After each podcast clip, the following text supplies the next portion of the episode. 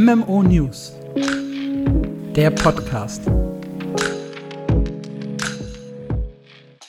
Hallo und willkommen zur mittlerweile siebten regulären Ausgabe unseres MMO News Podcast, dem Podcast, wo ihr alles rund um MMORPGs erfahrt, sei es äh, die ganz großen News, seien es die ganz großen Spiele, aber auch gerne mal Indie-Titel. Und das ist auch in dieser Woche wieder der Fall, denn wir haben einen Haufen News für euch im Gepäck. Und mit wir, da meine ich nicht nur mich, sondern auch meinen hervorragenden Kollegen Marc. Hallo, schönen guten Tag. Und wir starten direkt mal mit einer ja, etwas negativeren News, nämlich dem verschobenen Release von Aeon Classic. Wir haben in unserem schönen Aeon-Special sehr, sehr ausführlich schon über das MMORPG gesprochen und auch so ein bisschen, was halt unsere Hoffnungen für die Classic-Version sind. Und es klang zuletzt bei Gameforge ja auch durch, dass sie genau das machen wollen. Also Aeon Classic ungefähr auf die Version von 1.9 früher rauszubringen, also gar nicht so weit weg von der ursprünglichen Release-Version. Und sie wollen, wie in Korea, neuen Content ins Spiel bringen. In Korea wurde das so ein bisschen wie Oldschool RuneScape weiterentwickelt. Es gibt eine komplett neue Klasse, ein komplett neues Dungeon und das sollen auch wir bekommen. Und der ursprüngliche Plan dafür als Release-Date war angesetzt Ende März, also in, ja, im Prinzip in den nächsten zwei Wochen haben viele damit gerechnet. Und nun hat Gameforge auf der Webseite mitgeteilt, äh, hey, wir werden es nicht zum Ende vom März schaffen, sondern wir werden noch ein paar Wochen, a few weeks mehr brauchen, äh, bis dann Aeon Classic tatsächlich live geht. Als Grund dafür nannten sie übrigens die vielen Krankheiten, die derzeit in Europa grasi äh, grasieren. Darunter immer noch Corona, darunter, ich glaube, jeder war inzwischen irgendwie verschnupft und hatte Grippe. Wir ja, glaube ich, auch. Ja. Ihr hört das nicht, weil wir cutten immer so die schlimmen Huster raus. Also wenn hört ihr so, so ein bisschen an dem Nasalen sprechen. Aber wir haben teilweise echt Hu Husttiranen in den Ausgaben gehabt. Das du könnt ihr euch allem. gar nicht vorstellen. Ja. Und du musst es auch noch schneiden, ne? Die letzte Lost Ark Ausgabe. Ja, das hast du mir ganz professionell überlassen.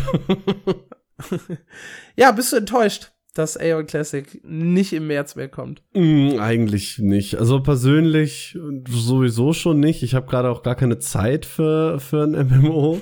Deswegen bin ich da für mich persönlich ganz froh.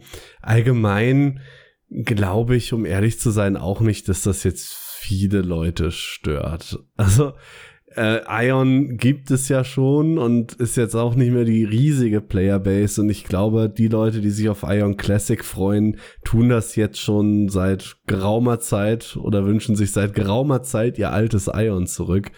Ich glaube, die, die Verschiebung tut da gar nicht so weh. Also könnte jetzt auch komplett falsch liegen. Aber ich glaube, so tragisch ist das nicht, hoffe ich. Wie siehst du ja, das? Ja, Nein, also ich glaube auch, dass das jetzt keine Riesentrauer erzeugt. Es sind ja auch nur Wochen und nicht Monate. Hm. Das heißt, wenn das Ding jetzt im April rauskommt, ja, passt es vielleicht einigen sogar wirklich besser. Für mich ist es halt ein bisschen schade. Ich hatte schon Lust, das jetzt äh, Ende März dann zu spielen, weil ich habe nicht so richtig was, was, was mich gerade beschäftigt. Ich hänge so ein bisschen in der in der Luft. Ja, der Guild Wars 2 Content war schnell durch. In New World passierte halt nicht so viel. Ja, da kommt jetzt das Season-System. Da habe ich am 28. März ein bisschen was zu tun. Da auch nochmal der Hinweis für alle. Ne? 28. März sind noch knapp zwei Wochen. Oder nicht mal mehr zwei Wochen, wenn ihr den Podcast hört. Um, dann gibt's da auch endlich mal wieder ein bisschen neuen Content in New World. Aber abgesehen davon herrscht halt bei mir Flaute, sodass ich jetzt schon Platz gehabt hätte für Ion Classic. So, ganz persönlich. Ja, ja, doch. Aber New World, da freust du dich echt, echt drauf, oder was? Ja, endlich mal wieder ein bisschen Leather neuer Story-Content. Nee, oder? Was? Nee, neuer Story-Content, so. äh, Season Pass und neues Dungeon. Äh, so. Ich dachte, du möchtest jetzt hier in den besten Listen richtig durchstarten. Nee, die sind tatsächlich schon da. Und äh, Ich pleb. Ja. Ja, bist du. Ja, New World. Ich habe gerade nur noch Lost Ark vor Augen, es tut mir leid. Aber vielleicht da- habe ich dann im April Zeit für Ion Classic. ja, auf Lost Ark kommen wir nachher auch noch äh, zu sprechen. Schauen wir aber erstmal auf das äh, nächste große neue MMORPG, das an den Startlöchern steht, nämlich Throne of Liberty. Und da ein kleiner Shoutout an Entenburg, der letztens in einem Livestream auf meinen Artikel reacted hat, wo es darum ging, was die ersten Tester so zu Throne of Liberty gesagt haben. Ihr erinnert euch dunkel wahrscheinlich daran oder ungerne daran, ähm, dass es hieß, langweiliges Kampfsystem, dass äh, die Monetarisierung so ein bisschen beleuchtet wurde, dass die Story wohl Murks ist, hoher PvP-Fokus und so weiter. Da hat er live in 20 Minuten meinen Artikel durchgekaut und sehr, sehr oft Lob ausgesprochen dafür. Fand ich süß. Hat mich äh, ein bisschen gebauchpinselt. Ja, manchmal muss man dich auch mal loben. Ja. Du ma machst ja auch mal was gut. Ja, den Artikel habe ich ja auch geschrieben. Äh, und zwar geht es um die Charaktererstellung. Wir alle wissen, Throne Liberty, die sind jetzt nicht gerade bekannt dafür, viele Details zu verraten. Darum sucht sich die Community ihre Details selber so ein bisschen zusammen. Das war auch hier beim äh, Charaktereditor der Fall. Also wenn man unterschiedliche diese Behind-the-Scenes-Videos geschaut hat, ähm, dann hat man halt so ein bisschen was davon gesehen.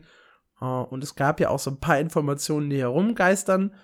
Und generell soll der Charaktereditor recht tiefgründig sein. Man hat halt, oder tiefgehend sein, nicht tiefgründig, tiefgehend sein. ähm, man hat zwar nur Menschen als spielbares Volk zur Auswahl, dafür aber viele Frisuren, Gesichtszüge, ähm, Slider, an denen man so ein bisschen rumspielen kann. Und eine besondere KI-Funktion. Man soll nämlich ein Foto hochladen können und dann bastelt das Spiel automatisch oder versucht automatisch dieses Bild nachzubasteln. Das finde ich auf der einen Seite sehr, sehr spannend und eine sehr, sehr coole Idee, weil ja immer Legolas selber designen zu müssen, ist halt schwierig, ne? Da ist so, geht so ein Foto viel, viel einfacher. Äh, auf der anderen Seite fand ich sehr, sehr gut, was in den Kommentaren diskutiert wurde, nämlich das Thema Datenschutz, äh, KI für Lauf futtern, äh, füttern und ja, generell schon die ersten ich glaube, hier wurde Hitler auch genannt äh, als, als möglicher Charakter, den man dann erstellen könnte. Oh je. Ja, klar, aber wo soll die KI dann den Unterschied machen? Ne? Die wird vermutlich nicht die Person erkennen, die man ihr da gerade schickt, weil es ist Amazon und nicht Facebook. okay. ich finde das, ich finde das so ein bisschen, also die Sorge habe ich, finde ich, gar nicht weil theoretisch kann ich ja alles auch händisch nachbasteln. Ich habe gerade das Legolas-Beispiel genannt. Mhm. Ich glaube, in fast jedem MMORPG gibt es Leute, die halt versucht haben, bekannte Charaktere irgendwie nachzubauen. Und Legolas ist da, glaube ich, einfach ein recht beliebtes Ziel, weil lange blonde Haare und Elfen hat man ja auch in vielen Spielen oder Elfen-ähnliche Kreaturen. Das kriegt man halt immer sehr, sehr gut hin. Ja. Ich glaube aber Leute, die da richtig Bock drauf hatten, die werden auch da schon versucht haben, ihren Charakter möglichst merkwürdig darzustellen. Und dementsprechend bin ich da eher entspannt, was das angeht. Äh, für mich am berühmtesten ist, glaube ich, es wird eh alles irgendwie einen koreanischen Touch haben. Und ein, ich, ich sag's jetzt so provokant, koreanischer Hitler sieht wahrscheinlich eher lustig aus als äh, bedrohlich und bedenklich. Das ist also, gut. Wir brauchen nicht mal zehn Minuten, um auf Hitler zu kommen. ja, ich glaube, den Leuten, die sich darüber beschweren, geht's in erster Linie um. Ich glaube tatsächlich, viele Leute haben als erste Reaktion, oh cool, ich lade erstmal ein Foto von mir selbst hoch. Aber Würdest du das echt machen? Willst du dich selber spielen? Ich persönlich nicht, aber ich glaube, das machen viele Leute, ja. Echt? Zum Beispiel mein, äh, mein Papa probiert sich immer selber zu bauen in solchen Spielen. Und ich, der ist auch eine andere Generation irgendwie, wenn ich das schon so höre. Ja, aber die holst du ja auch irgendwo ab. Dann frage ich mich aber wieder auf der anderen Seite, gerade wenn man wegen Datenschutz meckert, ich, ich könnte da gar nicht meckern. Ich glaube, Amazon weiß so ziemlich alles von mir. Ich habe in, ich glaube, vier Räumen eine Echo stehen und bestelle eigentlich alles bei Amazon. Also ist mir dann auch egal, ob die an einem Charakterbild, was ich bei Throne and Liberty hochlade, auch noch wissen, wie ich dann aussehe. Das ich glaube, die Sorge bezog sich eher auf NCSoft als auf Amazon, aber ja, das, das wäre jetzt so meine zweite Frage gewesen. Hättest du da einfach ein Bild von dir hochgeladen? Ähm, ich habe da auch, also jetzt gerade mit so, mit so einem Bild von mir, wenn es halt wirklich nur so ein einfaches Bild ist und jetzt nicht irgendwelche verrückten Sachen oder so zeigt, auch keine Probleme. ich weiß nicht, ob ich die Anekdote schon mal live erzählt habe, aber du wirst ja immer wieder Zeuge davon. Für das ein oder andere chinesische Spiel ähm, war ich ja auch mal genötigt, ähm, Bild von mir in die Kamera zu halten. Also, damit ihr das versteht. Chinesisch, chinesische MMORPGs zu spielen ist nicht so simpel.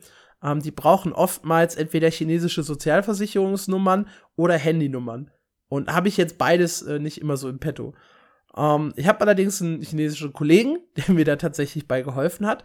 Und für manche Sachen musstest du halt dann einfach Bilder von dir hochladen oder du musstest äh, dein Gesicht in die Kamera halten oder halt äh, über X Verifizierungen äh, beweisen, dass du du bist. Und ich bin da vielleicht ein bisschen offener äh, mit umgegangen. Hm. Und ja, also wenn, wenn, wenn, wenn, wenn China halt schon mein Originalpassbild, also kein Bild von meinem Personalausweis, aber halt das exakt gleiche Bild, das ich auch im Pass benutze, besitzt, äh, habe ich keine Angst mehr davor, dass NCSoft ein random Bild von mir bekommt. Ja, du bist da ja sowieso äh, hart im Nehmen. Hast du ja, nicht auch mal für irgendein Bild deinen Pers äh, für irgendein Spiel deinen Personalausweis gebraucht? Nee, mein Perso habe ich noch nicht eingescannt, aber äh, ich weiß nicht, ob ich es nicht nicht, also ob ich es nicht nicht tun würde wenn das Spiel echt geil ist, würde ich vielleicht sogar an irgendeine random chinesische Firma ein Bild von meinem Personalausweis übermitteln, ja. Ich glaube, ja doch, wahrscheinlich schon, aber nicht an so eine No-Name-Firma, weißt du, also keine Ahnung, ich kann nicht, ich kann mich jetzt nicht hinstellen auf das, äh, das auf der einen Seite kritisieren und auf der anderen Seite äh, fordern, dass Lost Ark so ein ähnliches System endlich einführt. Also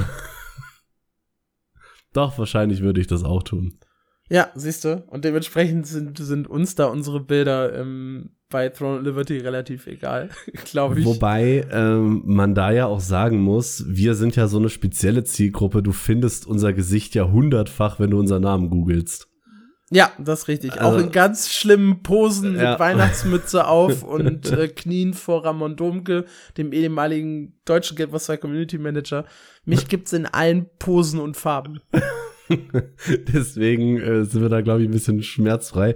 Aber ähm, wenn ihr, liebe Zuhörer, das anders seht, schreibt uns doch gerne einen Kommentar oder auch eine E-Mail an info at mmo-news.audio. Ähm, und vielleicht habt ihr dazu eine andere Meinung. Wäre spannend äh, zu hören, auf jeden Fall. Ja, und ich möchte auch gerne wissen, würdet ihr wirklich euer eigenes Gesicht nachbauen oder halt so ein Promi oder auch spannend ist ja eigentlich ein Screenshot von einem Charakter aus einem anderen MMORPG uh. zu nehmen, weil ich mich genauso wiedersehen möchte in dem Spiel. Das ist auch spannend. Und wenn ihr das euch selber nachbaut, machen. schreibt bitte dazu, wie alt ihr seid.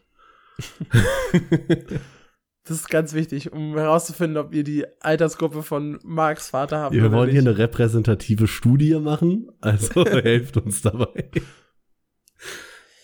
Ja, ansonsten gab es bei Throne Liberty nicht viel. Äh, viel gesucht wird immer noch nach dem äh, Begriff Beta und nach Release Date und so weiter. Wir haben da echt keine Updates für euch. Ja, mal Irgendwann. gucken.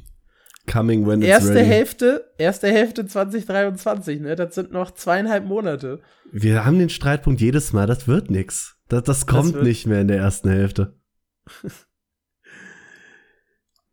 ja. ein Spiel, das aber tatsächlich rausgekommen ist. Ich sehe schon, ich habe das so sortiert, dass ich irgendwie die ersten drei News durchrede oder die ersten vier und du erst danach wirklich übernimmst. Das ist schwach von das mir. Das ist okay. Aber ich kann dich fragen, Summoners War Chronicles jeder in meiner Steam-Timeline, äh, der gerade nicht Lost Ark spielt, äh, zockt das Ding. Warum? Echt? Ja.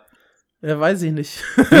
also, also ich habe es aus äh, beruflichem Zwang und Neugier getan. Äh, nicht, weil ich das Spiel wirklich äh, gut finde. Für die, die jetzt gar nichts damit anfangen können, äh, Summoners War Chronicles ist ein Anime-MMORPG, das eigentlich schon im November erschienen ist. Zumindest äh, fürs Smartphone und auch für einige Regionen auf Steam.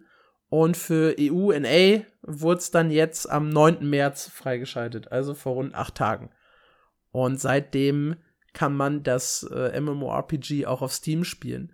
Das Verrückte daran ist, äh, es setzt zwar im, im Endgame irgendwie sehr, sehr stark auf, auf Dungeons und Raids und auch so ein bisschen auf Gruppeninhalte, aber primär ist es halt ein Autoplay Hero Collector, zumindest aus meiner Perspektive Es ist, finde ich, ganz, ganz kurios. Also eigentlich nutzt es, man, man steigt in das Spiel ein, man lernt so ein bisschen die Grundlagen kennen in dem Tutorial und dann sagt es dir mit Level 5 übrigens, du kannst alle Quests und alle Aufgaben äh, via Autoplay erledigen. Und das macht schon, macht schon richtig Spaß. Ja, drückst dann auf den Knopf, dein Charakter rennt los, nimmt Quest an, besiegt Gegner, gibt die Quests wieder ab, die, es gibt die Dialoge und so weiter und so fort. Das Spiel rühmt sich mit einer ganz tiefen Story oder mit einer sehr detailreichen Story. Die kannst du dir halt auch durchlesen. Das Problem ist halt im Autoplay geht absolut alles daran verloren, ne? Was mal irgendwo Story gewesen ist. Kurz weggeguckt, Story halt vorbei. Upsi. ja, ich muss auch sagen, ich habe bis auf die allererste Intro-Sequenz auch alles selber geskippt. Mit der F-Taste, mein bester Freund im Spiel. äh, zumindest bis ich Level 5 war, dann war es halt der Autoplay-Button. Okay, du scheinst um, also nicht so begeistert. Ja, Moment, Moment. Okay, okay, okay. Ähm, äh, dann kommt man halt irgendwann an den Punkt, wo man die ersten Dungeons und auch ab Level 14 die ersten Raids läuft und da ist Autoplay deaktiviert. Da musst du dann tatsächlich selber kämpfen. Und der Clou von Summoners War Chronicles ist halt auf der einen Seite, äh, es heißt ja schon Summoners War, das heißt, du kannst äh, Kreaturen beschwören. Und zwar drei gleichzeitig.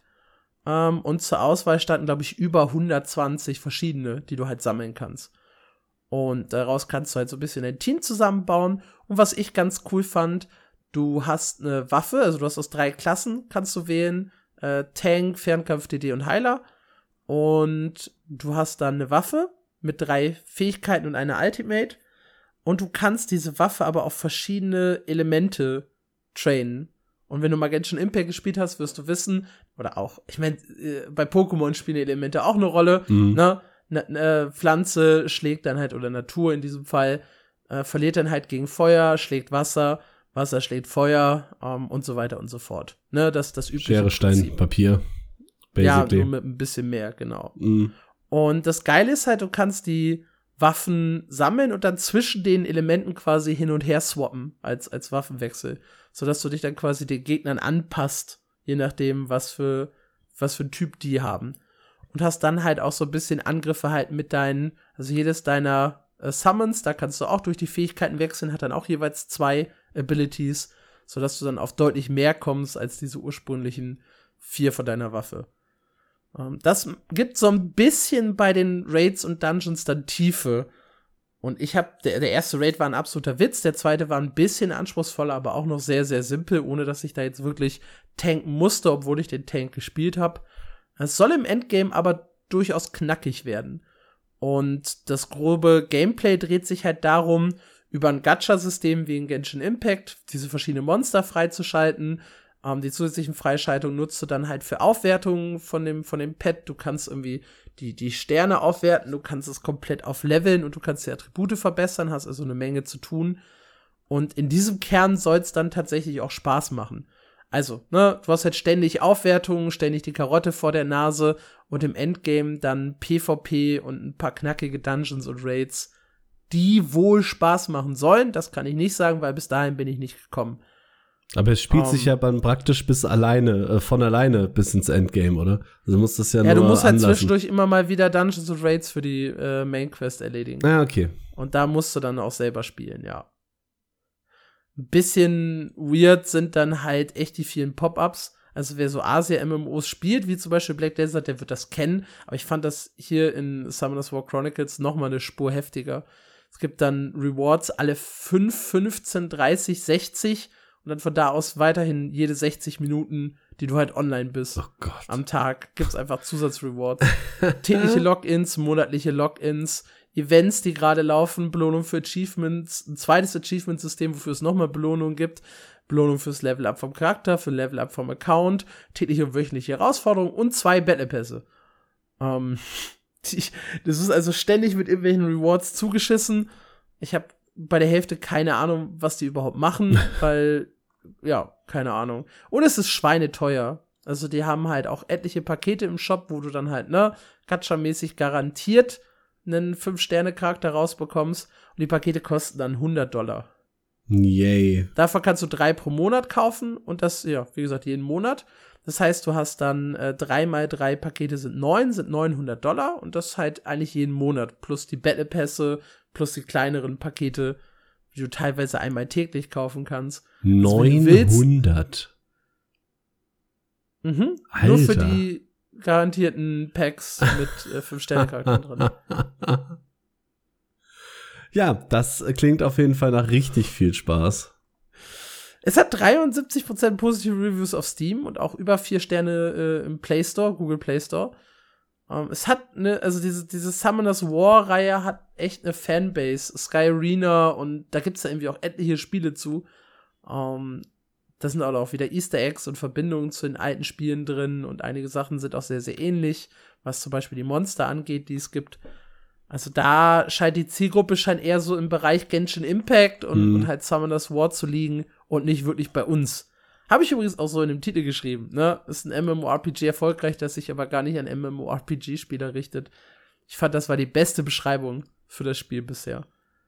Äh, also keine Empfehlung an euch, wenn ihr. Es hat auch einer drunter kommentiert, wer im PvP erfolgreich sein will, muss mehrere tausend Dollar da reingesteckt haben. Andernfalls wird man halt abgehängt von den Top-Spielern.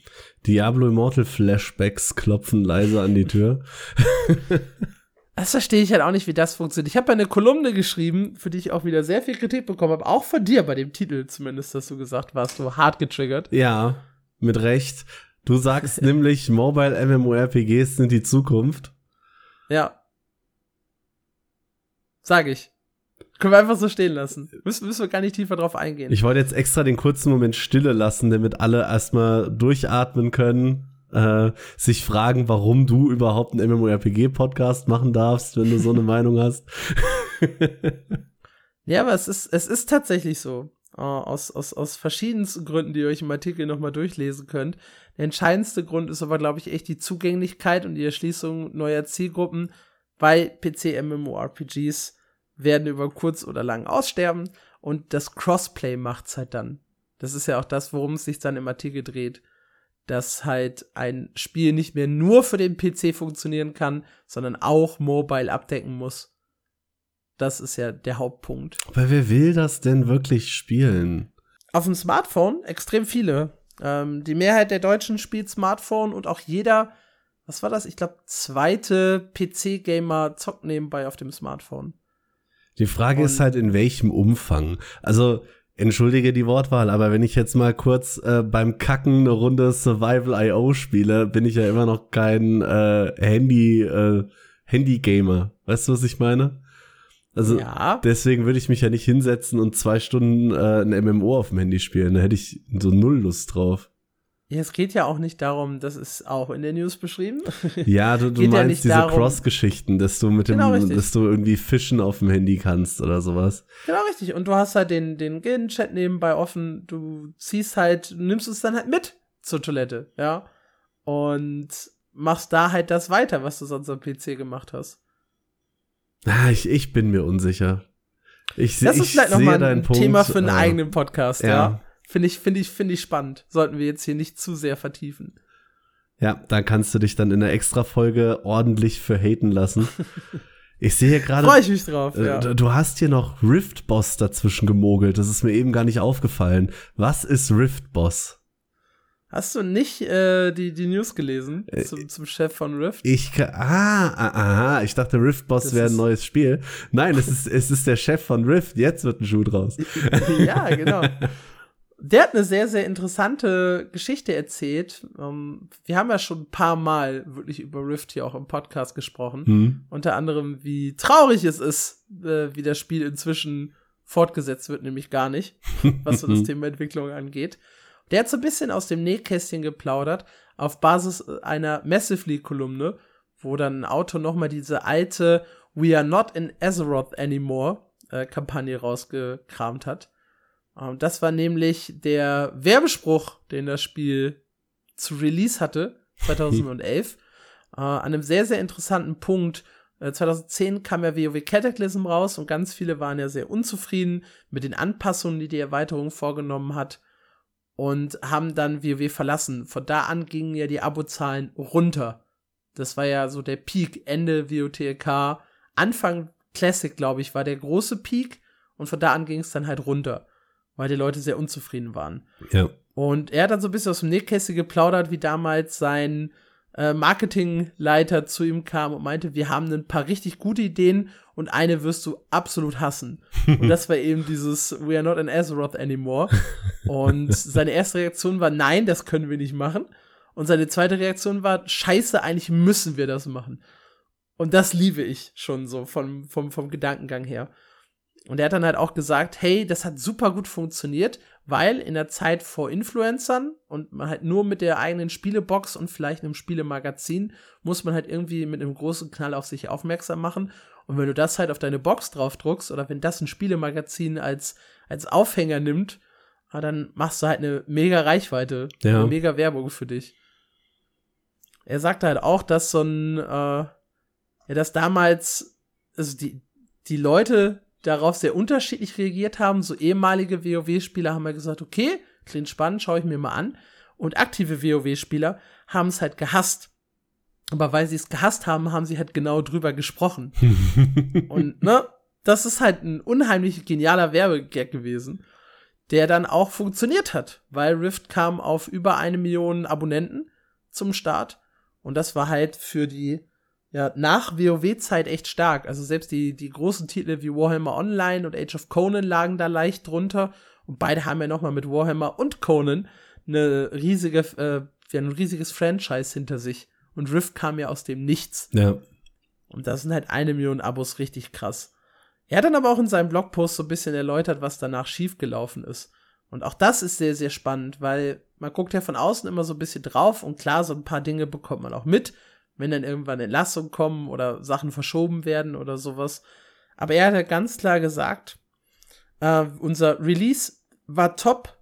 Ja, das stimmt ja auch. Das hat auch Metakritik gezeigt mit einer 84. Uh, äh, und noch heute sagen auch ganz viele, das war so mit der smootheste Release, den jemals ein MMORPG hatte. Also nur ganz, ganz wenige Probleme und Fehler zum Start. Und er sagt halt, wir haben den Content zum Start gut hinbekommen, wir haben den Release äh, extrem gut hinbekommen. Unser großes Problem war dann halt, wir konnten den Live-Service nicht liefern. Uh, und das lag halt daran, dass Trine World selber noch an zwei weiteren AAA MMORPGs gearbeitet hat. Die hat er nicht genannt. Ich schätze aber, es werden Trove und äh, Arcage mit gemeint sein. Auch wenn sie für Arcage nur das Publishing übernommen haben, mhm. äh, ist das halt so mit das größte Spiel, was ja Trine Worlds hatte. Ja. Und er sagt dann halt, die beiden Spiele hingen im Zeitplan zurück, also hat sich äh, Trine nach dem Release dazu entschlossen, ein paar Leute von dem Ursprungs-, also von Rift abzuziehen und halt hinzuschieben zu den anderen beiden Spielen, um die fertig zu bekommen. Und dann kam es halt äh, relativ schnell äh, zu Problemen und auch zu Gate-Problemen, weil Rift dann eben nicht so lange die Leute begeistern konnte, nicht so lange bei der Stange gehalten hat.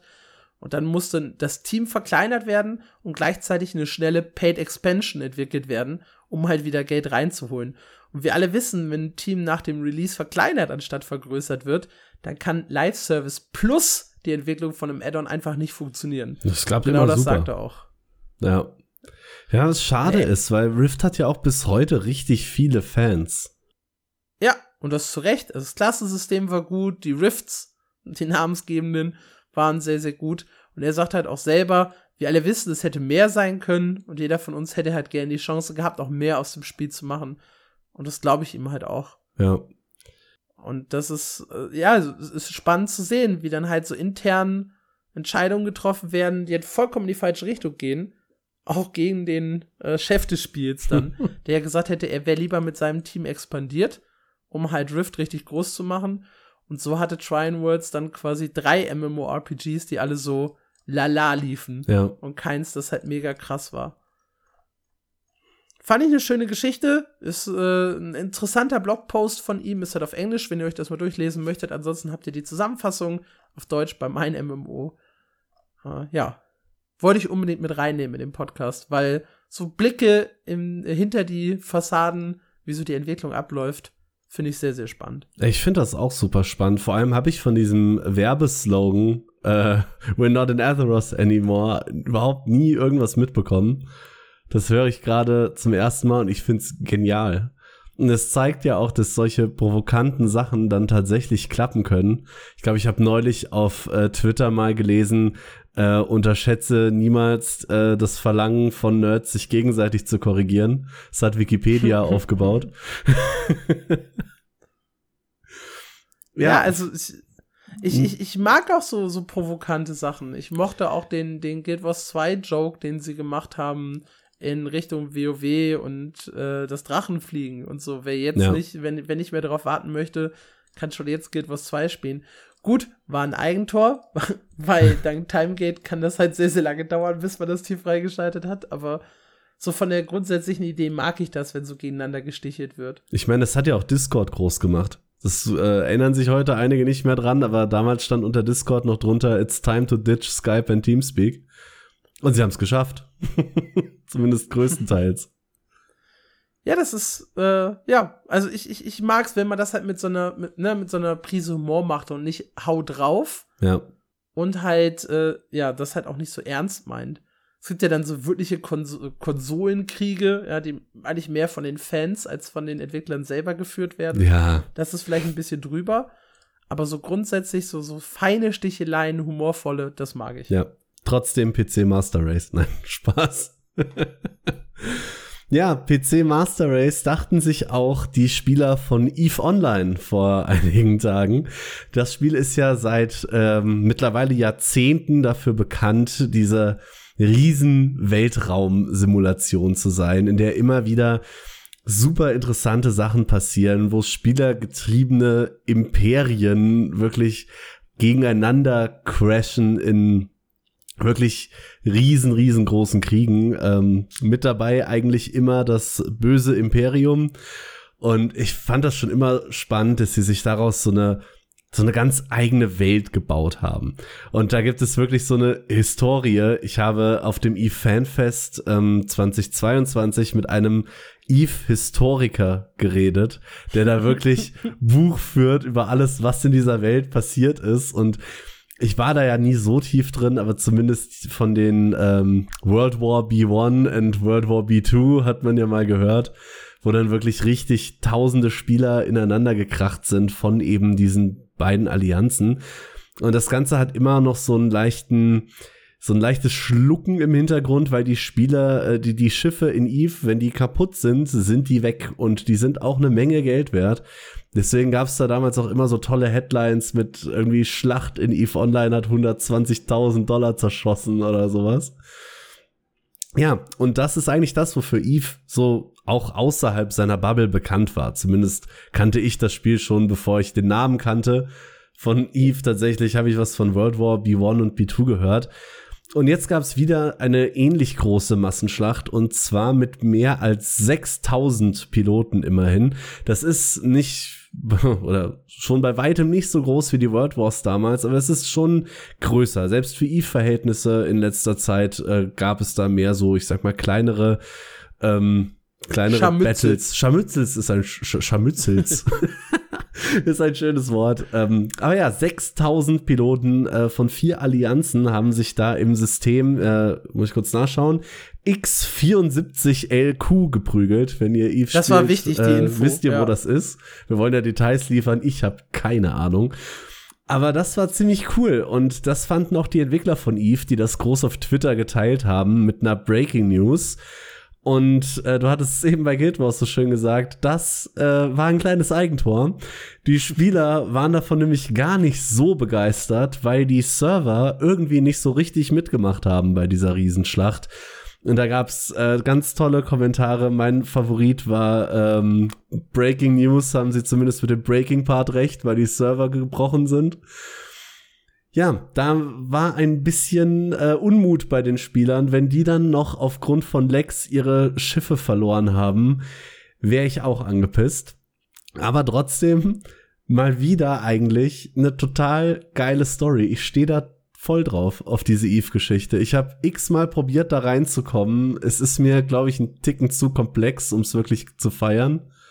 Aber ich finde das beeindruckend, dass du da wirklich 6000 Leute an einem Abend findest, die sich die rüber einschießen wollen. Ich weiß, also ich, also ja, die Stories sind super und das Drama in der Community großartig. Also das hat einen riesigen Entertainment-Wert. Das Spiel selber flasht mich halt überhaupt nicht, auch wie diese Schlachten ablaufen. Also no front, ne, aber es ist halt hauptsächlich, wir ja, rechnen das Ganze durch und, und beobachten das in Zeitlupe. Das wird ja auch, je mehr Leute da sind, desto langsamer wird ja das Gameplay. Und äh, Gameplay ist ja auch schon nur so eine Sache in, in dem Spiel. Also ich finde, diese, diese riesigen Schlachten bieten halt visuell und gameplay-technisch echt nicht viel, sondern vor allem halt wirklich dieses Drama und die Story drumherum. Und das hat mich halt nie abgeholt. Ich brauche halt auch Gameplay dazu. Das ist ja auch einer der Gründe, warum ich immer wieder sage, Action, äh, Combat über Tap-Targeting. Ja. Ich brauche halt ein bisschen Action und EVE Online holt mich halt da nicht ab. Aber wie gesagt, das drumherum, muah, Ja, es ist, es ist so toll. Ich finde auch, wenn du Gameplay sagst, ich habe so das Gefühl, Eve Gameplay, es ist den allen ziemlich egal, die Eve spielen. Ja. Das ist die Taktik dahinter. Ich habe eben auf dem Fanfest zum Beispiel auch mit einem äh, Fleet Commander gesprochen und die, die sitzen im Discord irgendwie einmal die Woche und üben Movements. So, wer, wann, wo und wie du jetzt am schönsten zuschlagen kannst, wenn die Gegner das tun. Und dann habe ich noch mit seinem Allianzenkumpel da gequatscht, der macht, der spielt das Spiel eigentlich gar nicht mehr. Er hat jetzt äh, irgendwie 19 Accounts, die auf Crafting fokussiert sind und der baut eigentlich nur die Schiffe für seinen ganzen Clan, weil der ist da irgendwie der geilste drin und hat irgendwie einen festen Vertrag mit einer anderen Allianz, die spielen das Spiel aber auch nicht, sondern die bauen eigentlich nur Ressourcen ab. Und er hat einen Vertrag mit denen, dass er alles kauft, was die abbauen, so prinzipiell. ich finde das halt so krass, was innerhalb von diesem Spiel abgeht. Das ist der Hammer. Ja, absolut. Also wer auf sowas Bock hat, lohnt, äh, schaut euch Eve an. Das lohnt sich auf jeden Fall. Äh, für actionreiches Gameplay, wie gesagt. Ist das, gibt es andere Spiele, vor allem auch in der Entwicklung gerade. Ja.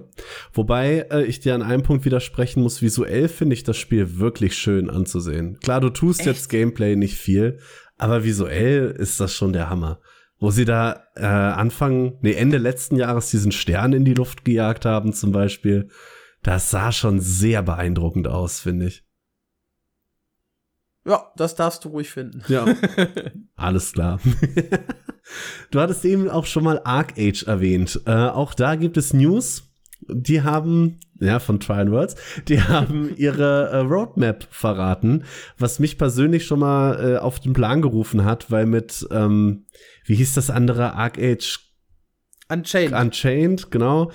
Ich hatte irgendwie nicht mehr das Gefühl, dass da so viel Neues noch kommen wird, weil sie auch an Arc Age 2 arbeiten. Und jetzt kommen sie tatsächlich mit einer äh, komplett neuen Rasse um die Ecke, nämlich den Feen oder die Fairy Race heißen sie auf Englisch. Wir übersetzen das jetzt einfach mal mit Feen. Ähm, die sollen komplett weiblich sein und im Goldleaf Forest in, Nu äh, in Nuya, Nuya, ich weiß gar nicht, wie man das ausspricht, Mhm. aber da wohnen die. Und was besonders interessant von denen ist, äh, die, ja, die starten ähm, fraktionslos. Also ihr habt ja, wenn ihr schon mal Arcade gespielt habt, eigentlich diese zwei Fraktionen, die sich gegeneinander bekriegen und am Anfang sucht ihr euch eine aus. Und diese Feen starten tatsächlich ohne Fraktion und können die sich dann später aussuchen.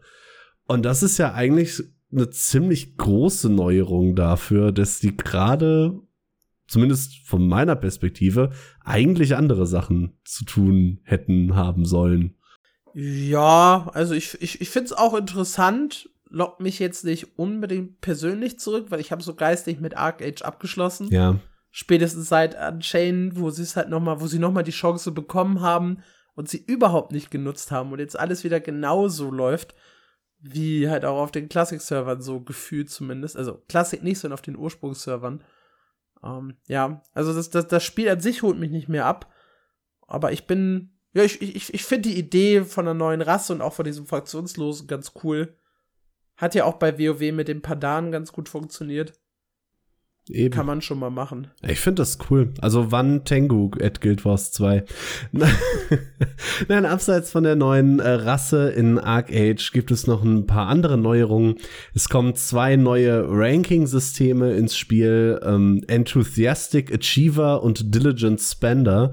Wie genau die funktionieren, da bin ich jetzt nicht tief genug in dem Spiel drin. Aber ihr könnt euch da in der Rangliste nach oben arbeiten, äh, die sich auf Ehrenpunkten, äh, Erfahrung und Vocation Badges ähm, festsetzt. Und äh, ja, die Arena kriegt einen Overhaul, da bekommen ein paar Karten einen neuen Look und äh, ein paar Events neue Schedules. Außerdem gibt es ein paar Improvements in der im generellen Quality of Life. Man kann jetzt zum Beispiel 150 Quests gleichzeitig haben, wer auch immer das unbedingt braucht. Ich, ich kann das ja überhaupt nicht. Wenn ich irgendwie fünf Quests gleichzeitig offen habe, drehe ich schon am Rad. aber äh, das geht. Ja, aber in. Arcade geht das super schnell. Also Ja, mit, mit irgendwelchen Daily Quests und man wird ja teilweise echt zugeworfen mit Aufgaben. Ja. Nö, abseits davon äh, haben sie noch gesagt, dass einige Features, die sie generell für 2023 angekündigt haben, äh, schneller kommen als erwartet. Sie kommen in der Entwicklung gut voran. Das heißt, ein paar Quality of Life Features könnt ihr dann schon früher erwarten, als es ursprünglich der Fall war. Ein genaues Datum haben sie dafür zwar noch nicht gesagt, aber früher. Ja, so viel an der Stelle zur Arc Age. Ja, ich habe noch eine süße Streamer-Story, die ich unbedingt heute auch in den Podcast schmuggeln wollte. und die dreht sich um RuneScape. Und da sind wir halt auch wieder bei so ein bisschen ja, einem sandboxigeren Spiel, wo man viele Freiheiten hat. Und diese Freiheiten hat ein Spieler auch genutzt äh, mit dem Namen Diddleboy. Und der hat sich der Herausforderung gestellt, die Fähigkeiten im Spiel aufs Max-Level zu bringen, allerdings nicht die Kampffähigkeiten. Er hat also quasi pazifistisch gespielt, in Anführungszeichen, denn für die äh, Slayer, ähm, ja, für den Skill Slayer, muss man halt Gegner besiegen, aber er hat sie besiegt, ohne Kampf-XP zu bekommen. Und da wird's dann nämlich sehr, sehr kurios. also für die, die keinen Überblick darüber haben, in, in RuneScape läuft alles über Skills. Das heißt, äh, es gibt äh, Skills dafür, dass ihr äh, also zuschlagt mit eurer Waffe. Ähm, ihr kriegt Skills dafür, also auch die, die Crafting-Sachen zählen zu Skills, aber auch Lebenspunkte. All das ist, ist quasi ein Skill, den man mit der Zeit levelt durch verschiedene Aufgaben. Und er hat halt auf die Kampf-Skills komplett verzichtet, alles andere auf Max gebracht und brauchte dafür 20.000 Spielstunden. Und ganz kurios ist halt der, der Slayer, weil wie gesagt, dafür muss man eigentlich töten, aber er wollte keine XP dafür bekommen. Also hat er Ungeziefer besiegt. Also diese kleinen Kritter, die halt nie XP bringen. Ähm, und zwar 8000 Stunden lang, Oh Gott. bis er dann halt den Skill auf Max hatte. Und da war er ganz, ganz stolz drauf und hat gesagt, hier, ich bin der King, ich bin der einzig wahre Slayer, ihr alle anderen habt halt, ne, keinen echten Skill. So, wa- war schon ein bisschen arrogant und, und prollig, der Typ, ja, und sehr stolz auf sein Achievement.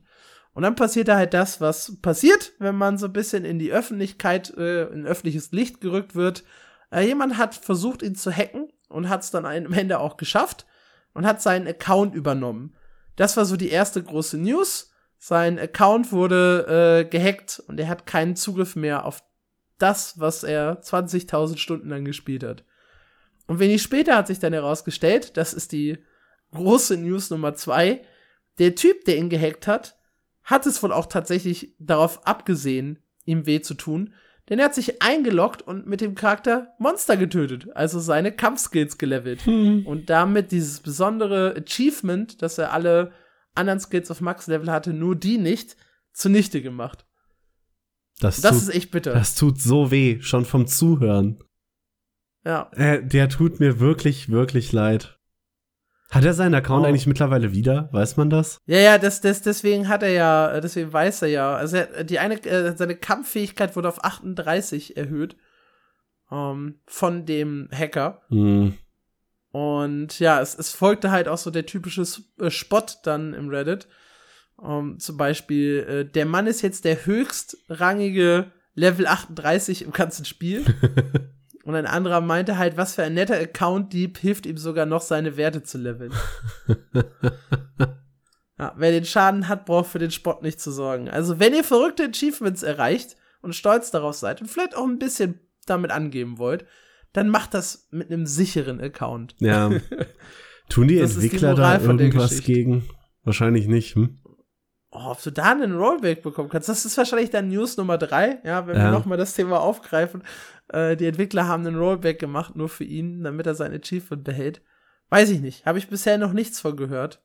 Ich erinnere mich da an diese kuriose Geschichte, wo Entwickler dann es auch ein bisschen übertrieben haben. Das war Guild Wars 2. Da hat so ein Typ im Stream irgendwie gezeigt, dass er getubte Items besitzt. Und dann gab es dieses total kuriose Video. Ich glaube, das war sogar auf dem Guild Wars Account, da bin ich mir aber nicht 100% sicher, wo sich die Entwickler in den Account eingeloggt haben, haben ihn ausgezogen und haben ihn äh, in Götterfels vom Turm springen und sterben Ja. lassen, bevor sie Ja. ihn gebannt haben. Es ist auch eine total verrückte Story eigentlich. Finde ich super, sowas. Ich finde, das muss man, müsste man häufiger machen. Die Leute dann auch noch demütigen. Ja, finde ich auch. Doch. Sollte, sollte. A A Arschlöcher wie diese sollten dann auch gedemütigt werden. Also jetzt hier, ne, nicht der Kollege, der gehackt wurde, nicht, dass ihr das falsch versteht, sondern der Hackende. Ja. Ja, da kann man ruhig mal eingreifen, also wenn man ihn ausfindig machen könnte und dem mal irgendwas Schlimmes auf den Account packen. Ja, zum Beispiel 37 Kampflevel oder vielleicht was Schlimmeres. Ich finde das witzig, wenn du einfach seinen Charakter unendlich langsam machst, sodass er irgendwie nur einen, einen Meter pro Tag zurücklegt oder so. das wäre auch grandios. du kannst halt nichts dagegen machen. Alles, alles, alles andere, alle Reisefunktionen weg und dann einfach nur, du kannst dein Leben lang nur noch langsam laufen. Das wäre schön. Ja, bin ich dafür. Vielleicht äh, hören uns die Entwickler von äh, Teredor ja noch zu. Das wäre doch eine schöne Idee. Ja, also Mitleid äh, mit Little Boy, definitiv. Ja. Äh, war, war ein krasses Achievement.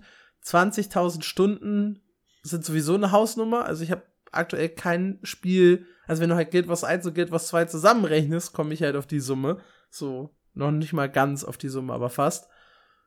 Und das hat er halt nur in einen Charakter investiert, um ja so ein, so ein, so ein nerviges Achievement zu machen. Will gar nicht wissen, wie viel Gesamtspielzeit er in Oldschool RuneScape hat. Nee, der hat viel, viel länger nur Kritter getötet, als ich überhaupt Lost Ark gespielt habe.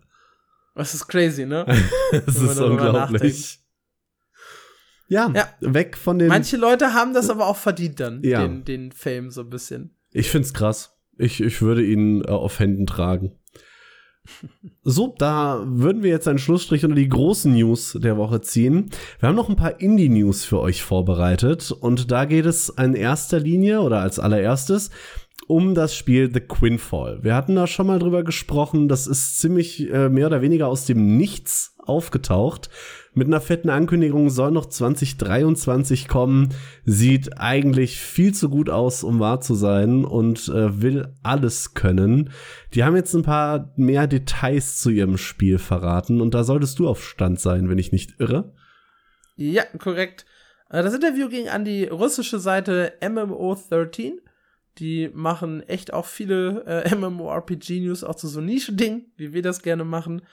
Äh, und da wurde dann, ja, über alles so, ein- so ein bisschen gesprochen. Die haben halt gesagt, äh, detaillierter Charaktereditor, ähm, als Volk allerdings auch hier wieder nur Menschen. Das ist gerade irgendwie so groß im Kommen. Ich habe das jetzt vier, fünf Mal in den letzten zwei, drei Wochen geschrieben. Dies, die, diesen Satz, es lassen sich nur Menschen spielen.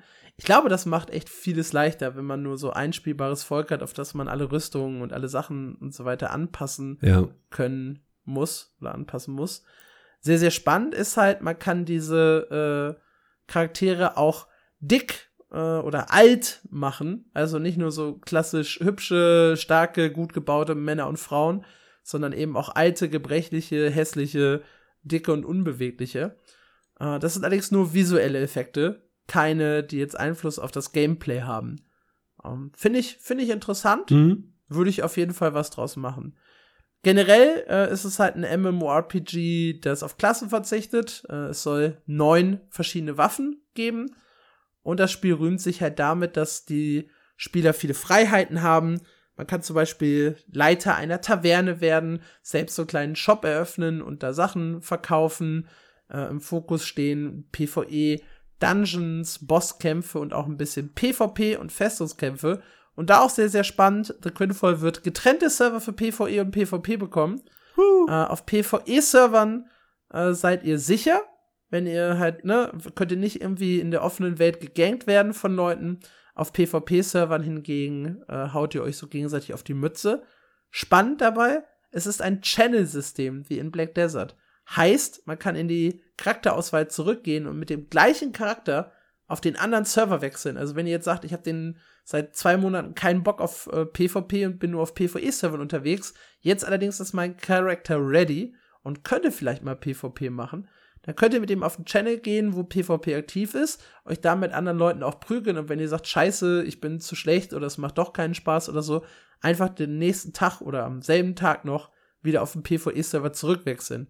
Also euer Charakter ist nicht an einen dieser Server gebunden. Finde ich total geil. Und wieder so ein Ding, was eigentlich zu schön klingt, um wahr zu sein. Ja, also alles, was die, was die sagen, klingt unglaublich gut. Ähm, sie wollen äh, verschiedene, sie wollen Bosskämpfe haben mit Mechaniken, wo Strategie eine größere Rolle spielen soll als, äh, als die Ausrüstung. Ähm, ja, Story, versprechen sie, dreht sich um irgendwelche äh, drachengeborenen Götter. Ja, verschiedene. Um, ähm, das Spiel soll auf Ladebildschirme verzichten, also wirklich so komplett Open World sein, nicht wie Guild Wars 2. Es soll Rätsel und Schätze geben, einige davon befinden sich unter Wasser. Es gibt eine Schwimmanimation, nicht wie in, in New World, das muss man ja tatsächlich jetzt betonen, dass es sowas gibt. Äh, Crafting war wie gesagt ein Thema, die eigenen Shops, Housing, es soll ein Kartenspiel kommen zum Zeitvertreib in den Tavernen. PvP sind dann halt große Schlachten um Festungen aber auch kleinere Battlegrounds. Ähm, also eigentlich ja. alles, wirklich alles, was das MMORPG-Spielerherz äh, irgendwie glücklich machen könnte, möchte The Quinfall haben. Das wäre dann ja, übrigens das auch das erste Spiel von dem äh, dazu noch erwähnten relativ kleinen Studio.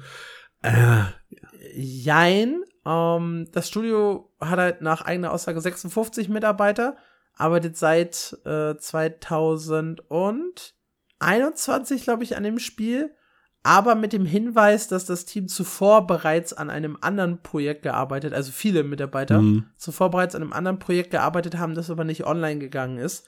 Also gut möglich, dass halt viele Elemente da schon ja, äh, ja quasi mitgenommen wurden aus dem, aus dem vorherigen Projekt. Vermutlich, weil du machst mit 57 Leuten in zwei Jahren kein MMORPG. Ja, äh, Serverzahl, äh, Spielerzahl auf einem Server fand ich übrigens ganz witzig, mhm. äh, wo sie dann halt sagten, wir planen mit einer, sie, äh, sie, können die Zahl nicht genau sagen, aber mit einer sehr hohen Anzahl von Spielern auf einem Server. ne, so, so, so ein Wink in Richtung äh, Throne of Liberty und New World, die sich halt bei 2500 beziehungsweise bei 5000 limitieren. Da wollen die also auch drüber sein. Ja, spannend. türkische Studio. Also es klingt alles genial, muss man gar nicht drüber reden. Den einzigen negativen Punkt, den man sich vielleicht noch rauspicken könnte, stört es dich, dass du nur ein Mensch äh, spielen kannst? Oder gehörst du mhm. zu den Menschen wie ich, die sowieso immer nur Menschen spielen, egal wie viele Rassen und Völker es gibt? Ich spiele nicht immer nur Menschen, egal wie viele Völker es gibt. Äh, ich habe ja als, als Main einen Silvari äh, in Guild Wars 2 gehabt und auch später äh, habe ich sehr, sehr viel Azura und Char gespielt. Norn fand ich ja total unspektakulär, weil einfach nur großer, fetter Mensch. äh, wenn dann lieber auch normaler Mensch. Aber alle anderen Rassen habe ich schon gerne durchprobiert. In WoW auch. Also eigentlich spiele ich meistens keine Menschen. Eigentlich bin ich eher der Elfentyp immer gewesen. Hm, aha, aha. Wenn, ich, wenn ich die Wahl habe, einen Elf zu spielen. In Herr der Ringe Online übrigens auch ein Zwerg, weil, hey, Klar. Gimli. Ja, logisch. Deswegen, also ich bin da, ich bin da schon flexibel, aber ich bin mit Mensch vollkommen fein. Ich schaue halt auch wenig auf meinen Charakter. Ich habe äh, in dem Guild News Podcast früher den äh, die Aussage, ich bin auf dem Fashion-Auge blind geprägt. Ist doch schön, dass ich das jetzt hier mal wieder ein, einbringen kann. Richtig und wichtig, auf jeden Fall. Ja, The Quinfall will noch äh, 2023 nicht unbedingt erscheinen, wie du es gesagt hast, aber es soll äh, spielbare Versionen geben. Ah, das heißt, so rum. okay. Äh, ja, Closed Beta, irgendwas in der Richtung. Für die Closed Beta kann man sich auch schon anmelden auf der Webseite. Erster Trailer sah halt auch echt gut aus. Ja. Viel Gameplay drin. Unreal Engine 5, Nvidia RTX, dynamisches Wettersystem. Hatte schon echt was, wenn man sich das so angeschaut hat. Ja, ich, ich hätte auf jeden Fall Lust. Ja, ich bin auch angetan. Sehr, sehr skeptisch, aber angetan vor dem Spiel. Würde ich so unterstreichen. Ich gehöre dann übrigens zu den Leuten, die wirklich meistens nur Menschen spielen. Weil du gerade sagst, ich habe in Guild Wars auch mal alle Völker ausprobiert, aber am Ende von meinen 19 Charakteren waren, glaube ich, 14 Menschen und die anderen habe ich genau einmal probiert.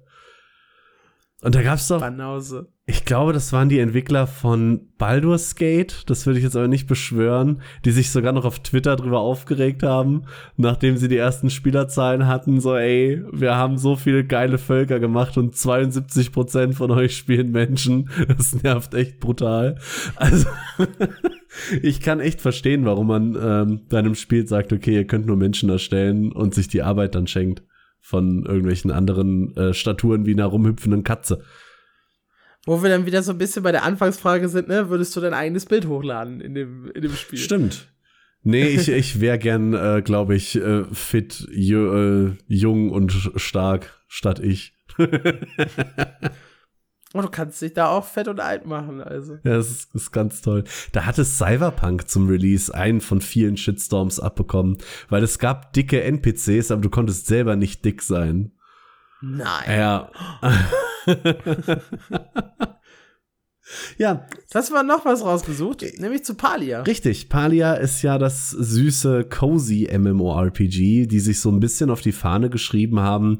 Ja, eine Mischung aus Animal Crossing und äh, Farmspiel XY zu werden, welches auch immer ihr da am liebsten mögt.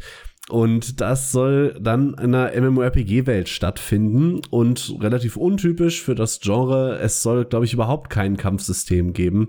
Das heißt, ihr sollt da einfach. Ja, doch in, in speziellen Hunting Grounds gibt's halt so Kampfevents, wo du halt ja, dein, dein Fleisch jagst, zum Beispiel fürs Kochen. Ja, aber es. Aber das ist dann halt die, die Nebenbeschäftigung ist halt das Kämpfen. Genau, ne? also ihr Weil könnt du- irgendwie ein bisschen jagen, aber ihr kämpft jetzt nicht irgendwie gegen Monster oder, oder gegen was auch immer. Also ihr baut da eure Farm auf, wollt einfach nur so euer gemütliches Dasein mit anderen fristen. Und was eigentlich eher wie ein Nischentitel klingen dürfte, ähm, hat aber dann doch recht schnell Anklang gefunden. Die haben jetzt nämlich verkündet, dass sich über 600.000 Leute angemeldet haben für die ersten äh, Playtests. Und das ist auch schon die ganze News, aber finde ich, finde ich tatsächlich krass. Ich hätte nicht gedacht, dass so ein doch super nischiges Spiel da dann so viele Leute zieht. Ich hatte die Diskussion auch schon mit Entenburg im Livestream, äh, als wir mal über die größten kommenden MMOs gesprochen haben. Ich glaube, Palia kann ein riesiger Hit werden. Also ganz viele Leute, die ich, die ich kenne, haben irgendwie, obwohl sie keinen Bezug zu MMORPGs haben, halt Animal Crossing gespielt Hm. und haben sich immer gewünscht, das mit den anderen Leuten auch zusammenzuspielen. Also meine Mutter hat wirklich mit Gaming nichts am Hut. Die weiß immer noch nicht, wie ich Geld verdiene und wieso das funktioniert. Aber sie hat, als ich ihr damals, also uns als Familie eine, eine Wii gegönnt habe, um halt eigentlich so, so Sachen wie Wii Sports zu spielen und was haben wir denn noch gehabt? Mario Kart, ganz wichtig, das ging halt in der Familie so ein bisschen. Aber was bei allen funktioniert hat, war Animal Crossing. Und irgendwann war der Wunsch dazu da, als ich dann ausgezogen bin, kann man das nicht auch irgendwie so spielen, dass, dass wir was miteinander zu tun haben, wenn ich halt in meiner Wohnung bin und meine Mutter in ihrer Wohnung. Und ja, ich hatte keine Wii mehr, dann hatte sich das sowieso erledigt. Aber von der Idee her ist, glaube ich, klar, wenn du das als geiles MMORPG umsetzt und dann halt so mit deiner, mit deiner Neighborhood, mit der du da Mhm. wirklich unterwegs bist und du weißt, da wohnen dann, weiß nicht, deine Mutter, deine Freundin und die sechs Bekannten, die du noch irgendwie hast. Und ihr habt zusammen da so eine Nachbarschaft mit ein paar NPCs, könnt mit denen dann auch Beziehungen eingehen und dekoriert halt zusammen Häuser, geht halt zusammen mal auf die Jagd und erlebt auch sonst Abenteuer als Gruppe. Da kann das, glaube ich, sehr, sehr gut funktionieren. Ich glaube, Palia gut umgesetzt ist ein Hit oder wird ein Hit. Es muss aber halt auch von Anfang an, glaube ich, zünden und Ja. von Anfang an Reichweite haben. Weil ich glaube, so, da, da brauchst du halt wirklich so einmal viral und alle sprechen darüber und alle sprechen miteinander und jeder will es mal ausprobieren. Auch weil die ja sagen, wir werden Free-to-Play mit dem fairsten Shop aller Zeiten. Hm. Das, Das heißt, du kannst dann auch sehr schnell einfach deine Mutter mal dazu holen und sagen, hier spiel doch mal, komm zu mir, ich erkläre dir das alles, obwohl wir kilometerweit auseinander leben. hm. Es hat halt die Chance, ein paar oder eine gewisse Zielgruppe von MMORPG-Fans anzusprechen, aber eine riesige Zielgruppe, die eigentlich nichts mit MMOs zu tun hat, reinzuziehen in Stimmt. das Spiel. Um, und ja, wenn es dann wirklich mal so einen richtig krassen Infojob gibt oder wir selbst mal irgendwie Hand anlegen konnten an Palia, dann garantiere ich euch auch, wird es da ein Podcast-Special zu geben, Ja. weil ich finde das Projekt super, super spannend. Ich auch. Ich bin einer von oh. den 600.000, die sich angemeldet haben und warten. nee, du hast schon recht. Gerade im Hinblick, ich denke gerade an diese riesen, riesengroße Animal Crossing Release-Zeit zurück. Und das war auch Anfang der Pandemie 2020. Aber diese Animal Crossing Nummer war ja wirklich riesig. Das hat sich bombastisch gelohnt für Nintendo. War es ja zwischen, war es nicht das meistverkaufte Spiel des Jahres? Ja, ich glaube. Ich, ich hatte es auch im, im Kopf. Ich würde es jetzt aber nicht beschwören. Ich weiß es gerade nicht mehr. Aber da hat Nintendo äh, das gemacht, was sie immer machen, nämlich ein Spiel rausgebracht und dann einfach fallen lassen wie eine heiße Kartoffel. Sie haben jetzt irgendwie noch ein Jahr, glaube ich, Updates gebracht. Eigentlich wollten sie, glaube ich, drei Jahre machen, aber da kam jetzt schon ewig nichts mehr. Das heißt, du hast da auch, das kriege ich in meiner Twitter-Bubble zumindest äh, häufig mit, eine ganze Menge angepisste Animal Crossing Fans, die das eigentlich weiterspielen wollen, aber es kommen halt keine Inhalte. Und wenn du die irgendwie auch mit Padia abholen kannst, was ja naheliegend wäre, du bräuchtest halt ja gut, ich weiß tatsächlich nicht, wie groß der Anteil der Leute ist, die da wirklich auf die Switch für schwören, aber ich glaube, eine Switch-Version wäre da geil. Wäre klug. Ja. ja. ähm, es war das, es ist das zweitmeistverkaufte äh, Spiel für die Nintendo Switch. 40 Millionen Mal. Boah. Äh, und das ist der Stand äh, 2000, äh, doch 2022 ist der Stand. 40 Millionen Mal. Damit haben rund 37 Prozent aller Switch-Besitzer äh, sich das Spiel gekauft.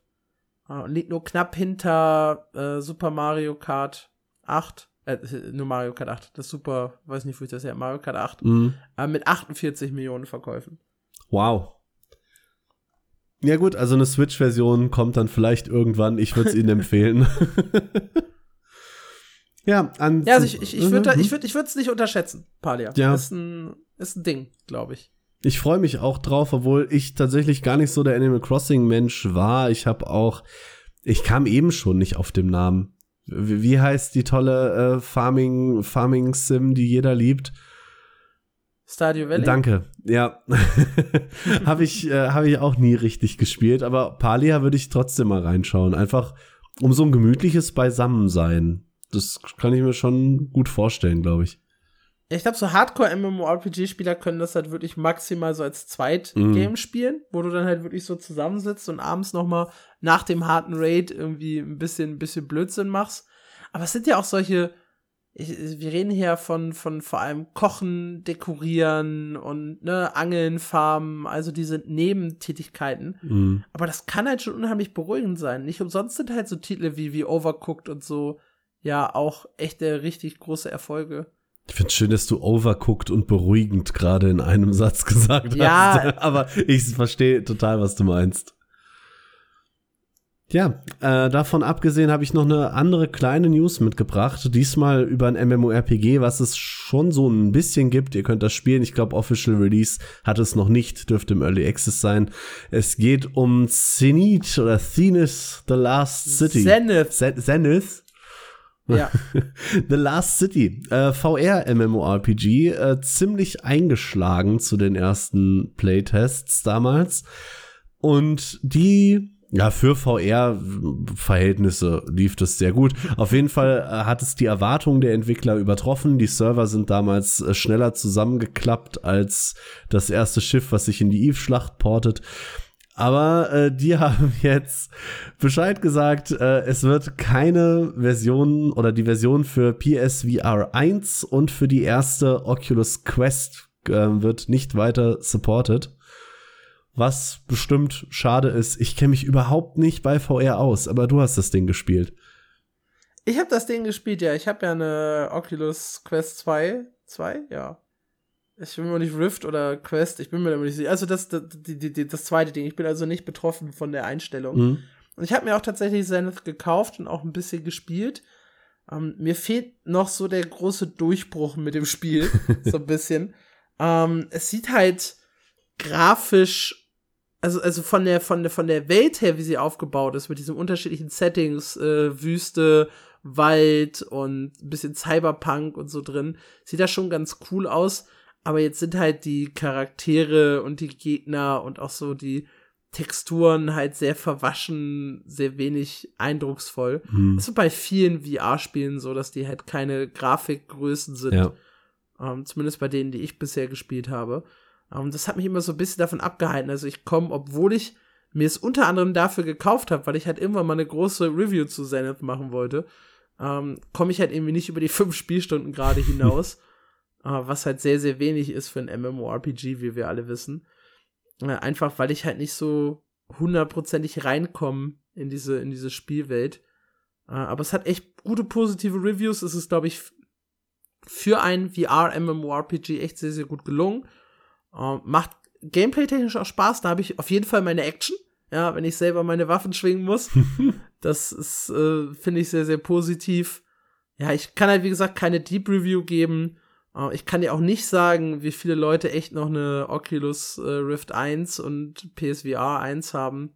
PSVR ja. 1 dürfte ja relativ betroffen sein, weil die 2 kam ja irgendwie erst vor einem Monat oder zwei. Die ist auf jeden Fall noch nicht so lange da. Ja, ist halt spannend, warum sie sich dazu entschieden haben, das so schnell einzustellen. Ja, ich weiß es auch nicht. Aber PSVR war ja sowieso so ein Ding. Die Zweier kann ja generell irgendwie keine Titel von der Einser spielen. Da hatte ich mich mal ein bisschen schlau gelesen, weil ich überlegt hatte, eine zu kaufen, weil ich tatsächlich ein wirklich geiles äh, VR-Spiel gerne mal spielen wollte, auch grafisch. Und ich weiß nicht, ob du damals da die ersten Szenen zu Horizon Call of, ja. of the Mountains. The Mountain. Ja. Call of the Mountains, ja. Das sah schon sehr geil aus. Hätte ich gerne gespielt. Ähm, war mir das Geld dann aber tatsächlich doch nicht wert, weil ich befürchte, so eine VR-Brille wäre bei mir mehr so ein Gimmick, was ich fünfmal benutze und dann verstaubt es mehr, als dass ich wirklich Spaß dran habe, glaube ich. Also es ist, es ist, es ist hier der absolute Party-Gag ähm, mit Beat Saber und mit dem, ähm, oh, ich weiß gar nicht, wie das Spiel heißt. Das ist so ein äh, Arena-Game, wo du dir auch, äh, wo, wo du so wie, ja, so ein bisschen gladiatorenmäßig in so eine Arena geworfen wirst und dann gegen andere äh, NPCs kämpfen musst, solange bis du halt getötet wirst in unterschiedlichen Wellen. um, ähm, das ist, das ist, das ist hier immer der Party-Gag. So, wenn ich, wenn ich Family da hab. Um, ähm, die mit den, mit den Mädels und älteren äh, Semestern wird dann Beat Saber gespielt und mit den jüngeren, die halt eher so mein Alter sind, beziehungsweise ein bisschen drunter, wird dann halt in der Arena gemetzelt. Das klingt, das klingt cool. nice auf jeden Fall ich spiel's mehr mit anderen, wenn andere Leute da sind, als alleine. Tatsächlich. Wo du gerade sagst, es kann tatsächlich anstrengend werden, wenn du selber dein Schwert schwingen musst. An der Stelle möchte ich den Platz einbinden für eine kleine Empfehlung, die gucke ich momentan unglaublich gerne. Das ist die Twitch-Streamerin Luality. Ich weiß nicht genau, wie das äh, technisch funktioniert, aber die hat sich eine Bewegungssteuerung für ihren Rechner gebaut. Also mit einer Kamera, die ihre Gesten erkennt und spielt da gerade Elden Ring durch. Und das ist äh, sehr, sehr amüsant zum Zugucken. weil sie da auch immer mit ihrem Schwert quasi ins Nichts haut und äh, irgendwie an ihrer Cola nippt, um einen Heiltrank zu nehmen. Es ist schon ganz witzig, um mal zuzugucken. Da an der Stelle kurz mal dagelassen. Weiter geht es ähm, mit Core-Punk. Das ist ja äh, ein ziemlich interessantes MMORPG. Wir hatten schon mal ausführlicher über Core-Punk gesprochen, glaube ich. Die kommen aus der Ukraine. Ähm, und sollen jetzt demnächst bald erscheinen, glaube ich. Zumindest noch dieses ah. Jahr, wenn ich es richtig im Kopf habe. Ähm, und die haben jetzt endlich mal ein bisschen mehr Details verraten. Also die, da gab es ja sehr lange ähm, Funkstille und dann haben sich die Entwickler, genau, da hatten wir letztes Mal drüber gesprochen, ähm, mit, mit einem anderthalbstündigen Gameplay-Video zurückgemeldet. Und in diesem Video sind einige Fragen aufgekommen, logischerweise. Das Spiel hat ja auch eine Menge Fans sammeln können. Ähm, die 20 Fragen davon, die am meisten aufkamen, haben die Entwickler zusammengefasst und in einem Blogpost beantwortet. Da geht es teilweise um relativ äh, banale Sachen wie, warum fluchen eure Charaktere so viel? Aber tatsächlich gibt es da auch ein paar äh, spezielle Gameplay-Hinweise, Sie reden hier zum Beispiel über die Social Professions äh, Sheriff und Hitman, äh, wie genau die funktionieren und sie sich immer noch nicht so ganz, äh, also es ist noch der Plan, dass die in der Release-Version mit drin sind. Ähm, Im letzten Beta-Test waren sie aber nicht drin, deswegen gab es da irgendwie schlechte Stimmung in der Community. Die sollen aber kommen. Also das ist als Sheriff ist es dann quasi eure Aufgabe, die bösen anderen Spieler zu jagen. Ähm, dann haben sie über Waffen und Artefakte und deren Haltbarkeit geredet. Ähm, sie haben über den Shop ähm, ausführlichst gesprochen. Die Antwort ist, ist sehr, sehr lang. Ähm, sie haben darüber gesprochen, dass ihr nur drei Buffs gleichzeitig aktiv halten könnt. Da gab es, glaube ich, auch ein bisschen äh, Feedback aus der Community. Ähm, es gibt aber tatsächlich äh, Buffs, die in dieses Limit nicht mit reinfallen. Da versuchen sie, denke ich mal, ein paar Spieler zu beruhigen. Nämlich Buffs, die, und das finde ich interessant, weniger als eine Minute lang halten, zählen nicht in das Limit mit rein. Also kurzzeitige Buffs könnt ihr euch draufschmeißen, wie ihr wollt. Lange Buffs könnt ihr da immer nur drei gleichzeitig haben. Was ich ganz cool finde, sie haben eine Frage zu der User Interface beantwortet. Die könnt ihr euch äh, komplett selber zusammenstellen. Ihr sollt wohl alle Elemente einzeln an, ausblenden und verschieben können oder eben die UI auch komplett abschalten. Das finde ich immer ganz nett. Wenn ich richtig das aber gesehen habe, dann haben sie nichts zum Thema PvE-Server gesagt, ne? Nein. Weil das ist immer noch so ein großes Thema. Also ein Punkt hier drin war äh, PvP, nämlich dieses Thema Risk versus Reward. Mhm. Also es ist halt möglich im PvP oder es wird passieren im PvP, dass wenn ihr getötet werdet, ihr Items aus eurem Inventar verlieren werdet. Also es ist, es ist so, ihr verliert Items aus eurem Inventar. Und wenn ihr halt kriminell seid, das heißt, ihr tötet Leute, die eigentlich kein PvP anhaben oder leveltechnisch nicht auf eurem Niveau sind, dann äh, stackt ihr halt so einen Criminal Debuff und wenn ihr dann getötet werdet, äh, könnt ihr sogar eure angelegte Ausrüstung verlieren, wenn ihr sterbt. Und das ist ein berechtigter Punkt für einen PvP-Server. Es gab aber auch ganz viele Leute, die gesagt haben, hey, wir wollen das halt nicht, wir wollen nichts verlieren und nicht im PvP getötet werden. Und dann hieß es, ja, okay, wir denken darüber nach, äh, in PvE und PvP-Server äh, zu trennen. Und das wäre halt gut. Das haben ganz, ganz viele Leute gefeiert, weil sie gesagt haben, okay, die, die halt keinen Bock auf PvP haben, können dann halt unter sich spielen. Und die, die halt Lust drauf haben, äh, da geht's dann auch in so, ne, Risk versus Reward.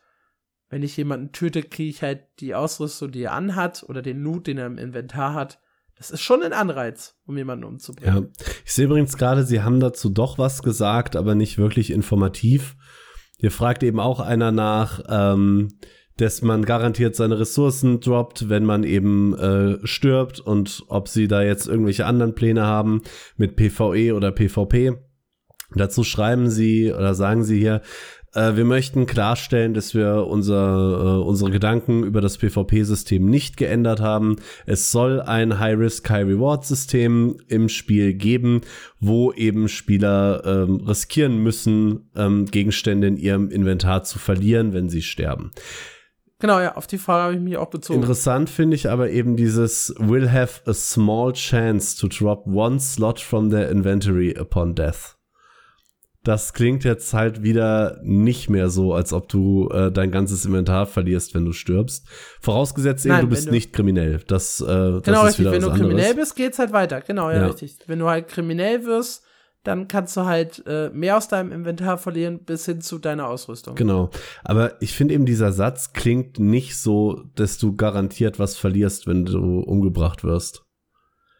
Ja, weil da steht Small Chance. Mhm. Ja, aber du hast halt eine Chance, dass du was verlierst. Ja. Und wie small die ist, ist halt immer, ne, abhängig von dem. Und wir alle kennen das Glück. Aufwertung von der Rüstung, die nur 5% Chance hat, kann mitunter auch mehr als 20 Versuche kosten. Lost Ark hat dich nachhaltig geschädigt, kann das sein? nee, Black Desert vorher schon. Okay. Äh, aber es kann halt auch sein, dass du halt zehnmal hintereinander einen Ausrüstungsgegenstand oder einen Inventargegenstand verlierst, wenn du getötet wirst bei einer 5% Chance. Hm, Na, Glück schön, ist schön. Glück ist schwierig. Tja, das ganze Interview oder die ganzen Fragen findet ihr direkt bei Corepunk auf der Seite selber, corepunk.com. Wenn ihr euch, interessiert, äh, euch dafür interessiert, könnt ihr euch das mal durchlesen. Sie gehen da an einigen Stellen wirklich sehr tief ins Detail. Ja, und wir gehen jetzt noch mal tief ins Detail bei den äh, großen sechs, also bei den MMORPGs, die halt die meisten Spiele haben und die die meiste Beachtung finden. Aber es ist dieses Mal ein bisschen kürzer.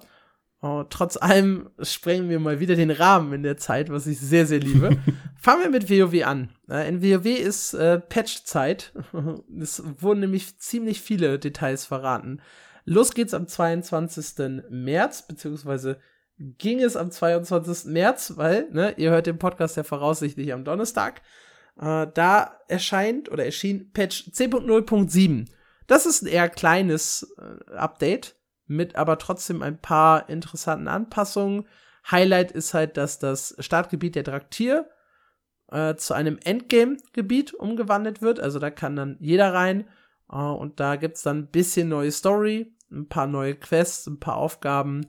Äh, da habt ihr was zu tun. Dann kommt ein neuer Ring mit verschiedenen Anpassungsmöglichkeiten, der mindestens bis 10.1, also bis zum nächsten großen Patch, der Best in Slot sein soll. Um, ähm, es gibt eine neue Rüstung, die Traditionsrüstung, die für Menschen und Orks eingeführt wird. Uh, und auch die haben nochmal eine Questreihe. Und es gibt eine neue Ruffraktion, die ihr leveln könnt. Also, ja, eigentlich auch nicht viel kleiner als der Quartalspatch bei Guild Wars 2, ne? wenn, man, wenn man ehrlich ist. Und richtig dick wird's dann halt ein bisschen später mit Patch 10.1. Da haben sie jetzt ganz, ganz viele Details zu verraten. Ein offizielles Release-Datum gibt's noch nicht. Aber ähm, es soll noch im Frühjahr erscheinen, also irgendwann zwischen April und Juni. Und da ist halt das Highlight der neue Raid, der mit dabei ist. Ein komplett neues Gebiet. Ähm, dann gibt's auch hier wieder eine Ruffraktion, eine zweite Saison mit neun Mythisch Plus Dungeons das ist halt ganz spannend. Ne? Wir haben ja im letzten Podcast auch über das Thema Affixe gesprochen. Und auch da drehen sie übrigens jetzt schon was dran. Wir haben gesagt, WoW muss was dran drehen. Ähm, ein paar Dinge werden jetzt auch bei diesen Affixen angepasst. Und es kommen fraktionsübergreifende Gilden. Das ist für mich ein total kurioses Feature eigentlich für WoW, weil der Kampf Allianz gegen Horde war halt immer so für mich der zentrale Punkt. Und jetzt plötzlich können Allianzler und Hordler zusammenspielen wild. Ja, sehr, sehr wild. Ja. In einer Gilde. Interessant auf jeden Fall. Ich habe ja nie so richtig viel WoW mitbekommen, aber dieses Allianz gegen Horde kennt, glaube ich, wirklich jeder, selbst wenn er mit Warcraft gar nichts zu tun hat. Hat man bestimmt irgendwann schon mal gehört. Ist auch super spannend, wie sich das über die Jahre entwickelt hat. Also am Anfang war es das halt, ne, mit diesem Open World PvP, also zumindest vom, vom Gefühl her, war das halt viel präsenter war viel, viel mehr los. Ähm, das hat sich so ein bisschen, finde ich, gesettelt über die Jahre. Dann haben sie ja zwischendurch versucht, diesen Konflikt, also dann war ja die großen Konflikte drehten sich ja dann eher darum, Arthas und Illidan auszuschalten und später dann äh, Deathwing in Cataclysm. Und dann hat sich das so ein bisschen gewandelt. Mit Battle for Azeroth haben sie halt und, und Legion haben sie halt wieder so ein bisschen mehr den Fokus auf diesen Kampf Allianz versus Horde gelegt, auch in der Story, auch äh, mit irgendwie Konflikten, die halt vorprogrammiert waren, gerade auf PvP-Servern. Mhm. Ähm, und dann ist das jetzt wieder so ein bisschen, ja, so ein bisschen ausgeklungen. Man hatte in, in Shadowlands wieder mehr so einen gemeinsamen Feind. Und ja, jetzt wird richtig geschmust zwischen Allianz und Horde. Interessant. Finde ich, finde ich, finde ich eine sehr, sehr interessante, ja, einen interessanten Werdegang. Äh, genauso übrigens auch der interessante Werdegang für, für Mythic Plus. Da haben wir, wie gesagt, beim letzten Mal drüber gesprochen. Es muss was getan werden, weil es teilweise echt frustrierend war. Und sie nehmen jetzt die saisonalen Affixe tatsächlich komplett raus, wenn ich das richtig verstanden habe. Und es sollen neue dazukommen, um, ähm, die dann halt das Problem so ein bisschen auflockern, was wir bisher hatten. Da war ja das Nervige, dass teilweise so ganze Klassengruppen ja. äh, ausgeschlossen waren. Eine Woche waren mal die Tanks scheiße drauf, eine Woche die Heiler, eine Woche die Fernkämpfer, eine Woche die Nahkämpfer. Das äh, soll jetzt so ein bisschen aufgerüttet werden. Gott sei Dank. In WoW Classic wurde auch ganz schön was aufgerüttet. Da gab es nämlich ein kleines Problemchen mit Bots. Äh, MMORPG-Spieler mögen es kennen. Äh, und Blizzard ist tatsächlich aktiv geworden und hat 120.000 Accounts gesperrt. Das ist erstmal ganz cool. Mit dabei hatten sie allerdings äh, noch eine Änderung, die vor allem für neue Spieler vielleicht nicht so geil ist. Die können jetzt nämlich keinen Todesritter mehr erstellen. Das äh, Feature werden sie am genau 22. März deaktivieren. Auf einem neuen Account könnt ihr dann keinen Todesritter mehr erstellen, soweit ihr keinen Charakter bereits auf Stufe 55 habt. Also genau so wie das damals zum Release von äh, Wrath of the Lich, Lich King auch war.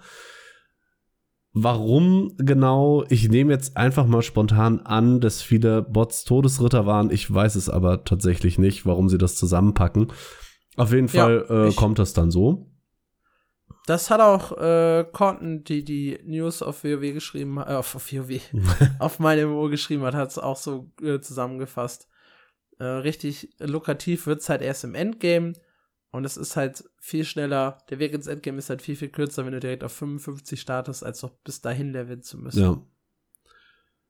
Genau, so viel zu World of Warcraft von den großen sechs. Bei Lost Ark ist diese Woche natürlich auch richtig viel passiert. Wir haben da einen tollen Special-Podcast ähm, aufgenommen. Den könnt ihr euch anhören, wenn ihr im Detail über alles Bescheid wissen wollt. Deswegen würde ich hier nur noch mal oder eigentlich gar nicht mehr auf die Events eingehen. Nur so viel gesagt. Da laufen gerade drei, die euch ins Endgame katapultieren. Wenn ihr anfangen wollt, dann ist jetzt der Fall. Das große Ding war tatsächlich der Release von der Painter oder Artist heißt sie jetzt korrekt im, im Englischen, im Deutschen, die Künstlerin. Das ist eine komplett neue Klasse, auf die echt viele Leute gewartet haben. Und ich persönlich war ja so ein bisschen pessimistisch. Ich hätte nicht gedacht, dass man das so großartig merkt. Es ist echt der Hammer. Also man sieht richtig, richtig viele neue Spieler in der Welt rumlaufen, was sich äh, für ein MMORPG immer gut ist. Man erkennt die ja schönerweise an dem Mokoko neben dem Namen. Und äh, Gott sei Dank auch von Bots zu unterscheiden. Und auf der anderen Seite haben die Leute ihre Artists wirklich schon so weit in den Himmel gepusht und wie auch immer lange drauf gespart, dass sich die komplette Meta im Endgame von Lost Ark gerade gedreht hat. Also ein ganz großes Thema war vorher die Support Shortage. Darüber wurde ganz oft geredet im Reddit. Heißt also, man will ein Raid machen. Ein Raid braucht acht Leute mit zwei Gruppen. Im Idealfall also zwei Supporter. Auf die hat man teilweise sehr, sehr lange gewartet, weil es nun mal 24 DPS-Klassen und nur zwei Support-Klassen gab. Entsprechend wenig Support-Spieler gab es.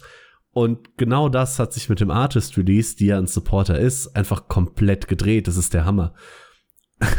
momentan, wenn du in einen Raid reingehst oder einen suchen möchtest, es gibt irgendwie 20 oder 30 Gruppen, von denen sucht vielleicht noch einer einen Support und alle anderen suchen händeringend nach DPS-Klassen im Red. Hey, my time to shine. Ja, meine auch. Ich freue mich total. Ich habe in meinem Gold-Roster keinen einzigen Support-Charakter. Ich wurde immer dafür fertig gemacht. Jetzt freue ich mich komplett. Meine ähm, Kumpanen drehen ein bisschen am Rad. Gerade die mit drei Supportern im Roster sind jetzt gerade ein bisschen angepisst, weil sie in keine Gruppe mehr reinkommen. Aber ja, das äh, tatsächlich in Lost Ark passiert gerade sehr, sehr viel. Im, Im Reddit auch ein schöner Post direkt hochgegangen. Äh, let's talk about DPS Shortage, wie Spieler halt so sind. Nee, das war. Das wird sich schnell wieder Das glätten, wird sich relativ ich. schnell wieder ändern. Ich denke aber, oder ich hoffe zumindest, dass es langfristig dann tatsächlich ein bisschen was gegen die Support Shortage tun kann. Das wäre tatsächlich wünschenswert. Ja, bei äh, Black Desert tut sich was im Hintergrund.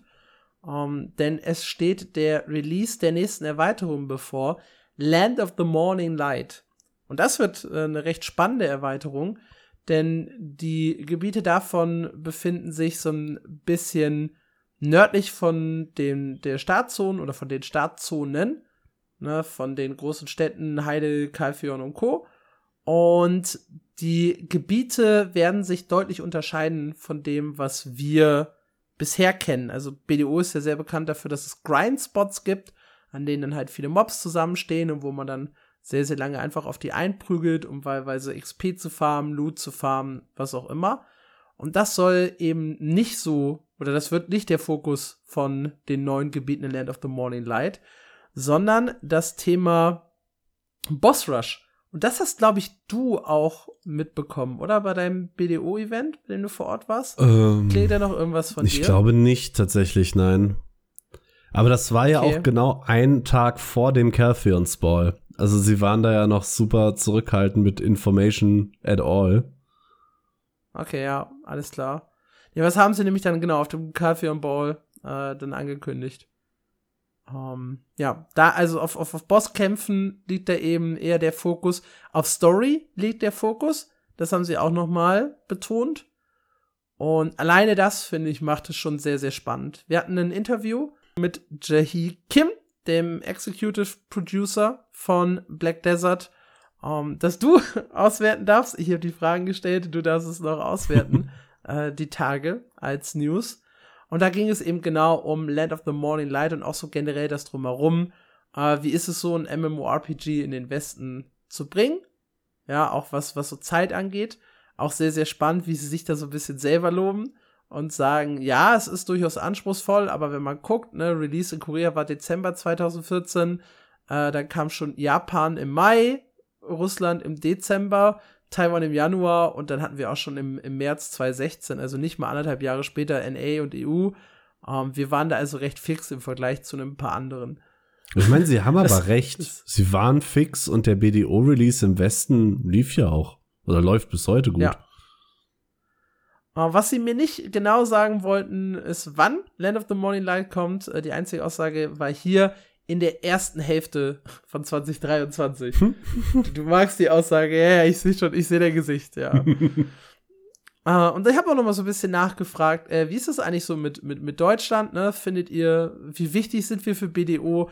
Und haben die auch, dann beginnt die Antwort mit Guten Tag. Ja? Finde ich, finde ich, finde ich auch klasse.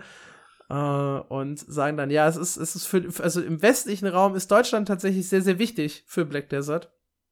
Ähm, sowohl was die Spielerzahlen angeht, als auch äh, zum Beispiel das Event Gamescom, hat er hier nochmal betont, äh, bei dem immer unglaublich viele Leute auch dahin pilgern, um sich über den, über Black Desert zu informieren und den Stand zu besuchen.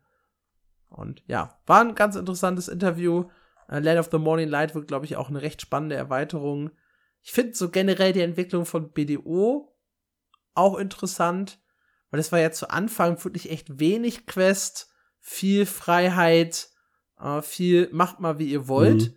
Und auch storytechnisch hatte das halt nicht so viel zu bieten. Und sie haben in den letzten Jahren sehr, sehr viel gemacht, sehr viel mehr Story-Quests eingefügt, äh, das Ganze linearer gemacht. Für die Season-Server hast du ja sogar einen relativ detaillierten Plan, welche Questreihen du abschließen musst und wie du jetzt als nächstes weitermachst und wirst da richtig an die Hand genommen. Äh, dann haben sie ja schon letztes Jahr mit Eternal Winter eine Erweiterung gebracht, die einen viel, viel größeren Fokus auf Dialoge gelegt hat, die dann auch ähm, so einen Solo-Grind-Spot mit dabei hatte, wo man dann eben nicht von anderen Spielern genervt wird, was das PvP so ein bisschen ausgehebelt hat. Jetzt wieder eine Erweiterung mit Fokus auf gemeinsame Bosskämpfe statt Grinden, mit Fokus auf Story. Also das, das, ja, mischt jetzt immer mehr Sandbox und Theme Park und ist nicht mehr so krass sandboxig, wie es mal zu Release war. Finde ich aber persönlich gut. Ich, ich brauche bei so Sandbox-Titeln irgendwas, was mich so ein bisschen an der Hand nimmt. Ich gehöre leider zu den Leuten, die sich dann sehr schnell in Unnötigkeit verlieren und entsprechend schnell oft auch den Spaß leider. Ja, das habe ich auch gemerkt. Ich habe jetzt nämlich, ich greife jetzt so das, was spielst du so ein bisschen vor, weil Black Desert war so meine letzte Woche äh, eines der meistgespielten Spiele bei mir. Aus zweierlei Gründen. Erstens, es gab dieses kuriose Video mit Entenburg und äh, dem anderen YouTuber, der ihn so ein bisschen zerstört hat. äh, was dazu führte, dass ich unheimlich Bock hatte, BDO zu spielen. Ich weiß nicht warum. ich habe ich, ich, ich hab diese Videos, äh, das war so ein, so ein Live-Reaction-Video, dann ein Zusammenschnitt von Entenburg und nochmal ein Live-Reaction-Video. Das waren irgendwie insgesamt über zwei Stunden Video-Content, die ich einfach gehört habe, während ich halt stumpf nebenbei auf dem anderen Monitor gegrindet habe. Also es ist abs absolut genial dafür, echt so, so, so stumpf Sachen zu machen, Ja. äh, ein bisschen zu grinden, abzuschalten und nebenbei was zu hören. Dafür ist BDO echt gut. Hab meine äh, Wusa von 0 auf jetzt mittlerweile 58 hochgespielt.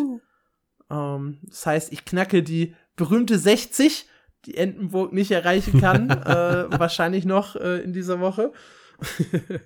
und ja, also ich, ich, ich mag es, wie sie die Seasons inzwischen aufgebaut haben. Abgesehen davon, dass du halt lächerlich schnell levelst und kein PvP hast, äh, ist es halt jetzt viel, viel linearer und verständlicher, wie du vorankommst. Du wirst da sehr an die Hand genommen.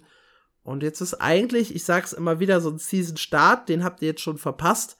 Aber grundsätzlich, äh, Seasons sind halt echt ein super Zeitpunkt, um mit Black Desert anzufangen. Hab ich jetzt auch wieder gemerkt. Ich habe tatsächlich auch Spaß dran gehabt weiß halt aber auch, sobald die Season vorbei ist und der Charakter auf die, auf die Hauptserver geworfen wird und sobald ich mich dann echt intensiv wieder mit, mit Gear Farming und so weiter beschäftige, bin ich wahrscheinlich aus BDO wieder raus. Mhm. So dieser, dieser Anfangsgrind und eine neue Klasse kennenlernen, das ist das, was mir so richtig Bock macht und irgendwann verläuft sich das. Ja, glaube ich. Gerade wenn es so viele und wirklich coole Klassen gibt. Ich glaube, ich habe ewig gebraucht, um mich irgendwie für eine zu entscheiden oder für fünf. Einfach mal spielen ja. und du kommst echt, also mit der mit dem Season Buff und gerade mit dem Geburtstag Buff, äh, mit dem Geburtstagsbuff hatte ich glaube ich 450 Prozent mehr XP und einmal die Stunde und einmal pro Tag für eine Stunde kommen noch mal äh, 100 Prozent obendrauf, also 550 Prozent äh, zusätzliche Erfahrungspunkte. Da schnetzelst du jetzt einfach durch, da bist du nach vier Mobgruppen hast du Level up. Ja. Das ist lächerlich gerade. Ansonsten gibt's für Black Desert Online noch eine neue Klasse. Die wurde angekündigt, das Mobile. Mobile. Mobile. Habe ich online sagen, gesagt? Oder? Ja. Oh, ja, fuck my life. Nein, natürlich für äh, Black Desert Mobile, äh, für unterwegs den, oh Gott, Igneous, Igneous, ähm, kommt mit Wasser- und Feuermagie daher spielt also so ein bisschen, ich hab, muss da die ganze Zeit an den Weaver aus Guild Wars 2 denken, weil auf dem Teaserbild hat er so eine brennende Hand und eine Hand mit Wasser. Sieht aber ganz cool aus. Da ähm, gibt es eine neue Klasse, wie gesagt, die kommt für Mobile, gibt ein kurzes, ich glaube, einminütiges Video dazu. Könnt ihr euch mal anschauen, wenn ihr interessiert seid. Ich finde Black Desert Mobile immer noch total verrückt dass sie noch nicht alle alten Klassen drin haben, aber ständig, in Anführungszeichen ständig, neue Klassen für, für Mobile bringen, die es nicht auf dem PC ja, gibt. ich meine, sie sind halt bei diesen ne, Zwillingen ja sehr, sehr schnell zurückgerudert mhm. oder es war vielleicht von Anfang an immer so geplant, was auch immer, ne, aber äh, ja, dass sie, dass sie das überhaupt so machen und sich nicht darum kümmern, die alten Klassen erstmal auf Mobile zu bringen. Ist schon interessant. sehr verrückt. Auf jeden Fall. Ja, dann hatten wir äh, bei ESO äh, eine kleine News zu Scribes of Fate. Das ist die neue, äh, das neue DLC mit zwei neuen Dungeons drin und dem Prolog für die große Necrom-Erweiterung. Aber wir haben im letzten Podcast schon angeteasert, dass das kommt. Viel mehr kann ich jetzt auch nicht sagen, weil ich habe nämlich Scribes of Fate noch nicht spielen können ähm, in dieser Woche. Ich habe aber mitbekommen, dass zumindest die Dungeons wieder recht innovativ waren. Also in dem DLC sind ja zwei Dungeons drin. Und in einem davon äh, muss man zwischendurch so ein Rätsel lösen, was ganz cool sein soll. Bei dem anderen gibt es einen Bosskampf. Da tauchen zwischendurch äh, Runensymbole auf. Und man muss in der, kämpft in so einer Bibliothek in den Regalen nach den entsprechenden Runen äh, suchen, die da sichtbar sind äh, für diesen Bosskampf.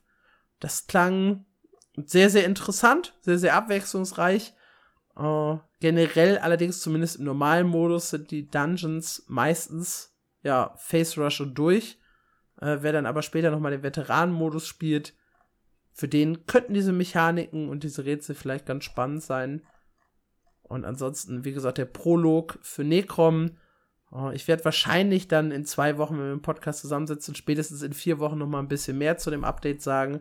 Ich wollte mich immer wieder noch ein bisschen in ESO reinstürzen, äh, bevor dann die nächste Erweiterung kommt. Das sind immer so die schönsten Phasen. Deswegen finde ich es auch gut, dass Guild Wars 2 äh, jetzt regelmäßig kleinere Erweiterungen bringt. Man stürzt sich dann halt vor so einer Erweiterung doch noch mal in das Spiel ja. rein, holt so ein bisschen auf, zockt ein bisschen und die Erweiterung selber wird dann auch kurz gesuchtet bis man dann zwar vielleicht wieder aussteigt, aber man hat zumindest so eine kurze Hype-Phase. Ja, ich finde das auch grandios. Wir hatten das jetzt äh, diese Woche eben bei Lost Ark. Wir saßen wieder fast wie zum Release irgendwie mit 10, 11 Leuten im Voice und die ganze Zeit, oh, wie funktioniert denn das jetzt? Und oh, weißt du schon, wie das geht? Und irgendwie neun von zehn haben die Artist gespielt und probiert sie zu verstehen. Ich mag sowas immer total gerne. Ja, Release-Phasen sind die besten Phasen. Ja, absolut. Ja, apropos Release-Phase. In Final Fantasy XIV steht demnächst die Vorstellung von Patch 6.4 bevor. Dazu gibt es am 31. März 2023, also in, weiß ich gar nicht, na, für euch knapp über eine Woche. Ste steht die große Vorstellung äh, live im Stream mit äh, Naoki Yoshida wieder an. Was genau in dem Update drin sein wird, äh, ist nicht bekannt, außer der Abschluss vom Pandemonium Raid, wenn ich mich nicht täusche. Der müsste auf jeden Fall in 6.4 mit dabei sein. Yay. Erfahrungsgemäß äh, gibt es dann immer ein Punkt 4 und ein Punkt 5 Update und dann geht's halt in die nächste Erweiterung. Und ja, dazu wird's dann wohl Infos auf den Fanfestivals geben. Und da gab's eine ganz kuriose äh, Situation.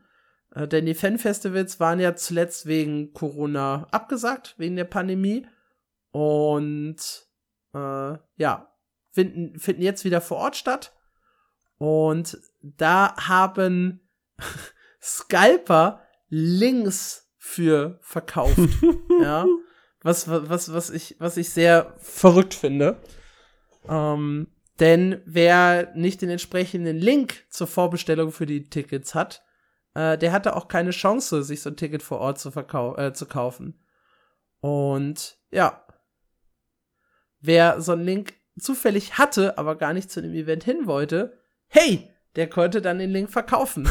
Und dafür haben Skyper dann 1000 Dollar verlangt. Also für den Link, um verrückt. die Chance zu haben, ein Ticket zu kaufen. Verstehe ich das richtig? Korrekt. Aber das Ticket ist da noch nicht garantiert mit drin.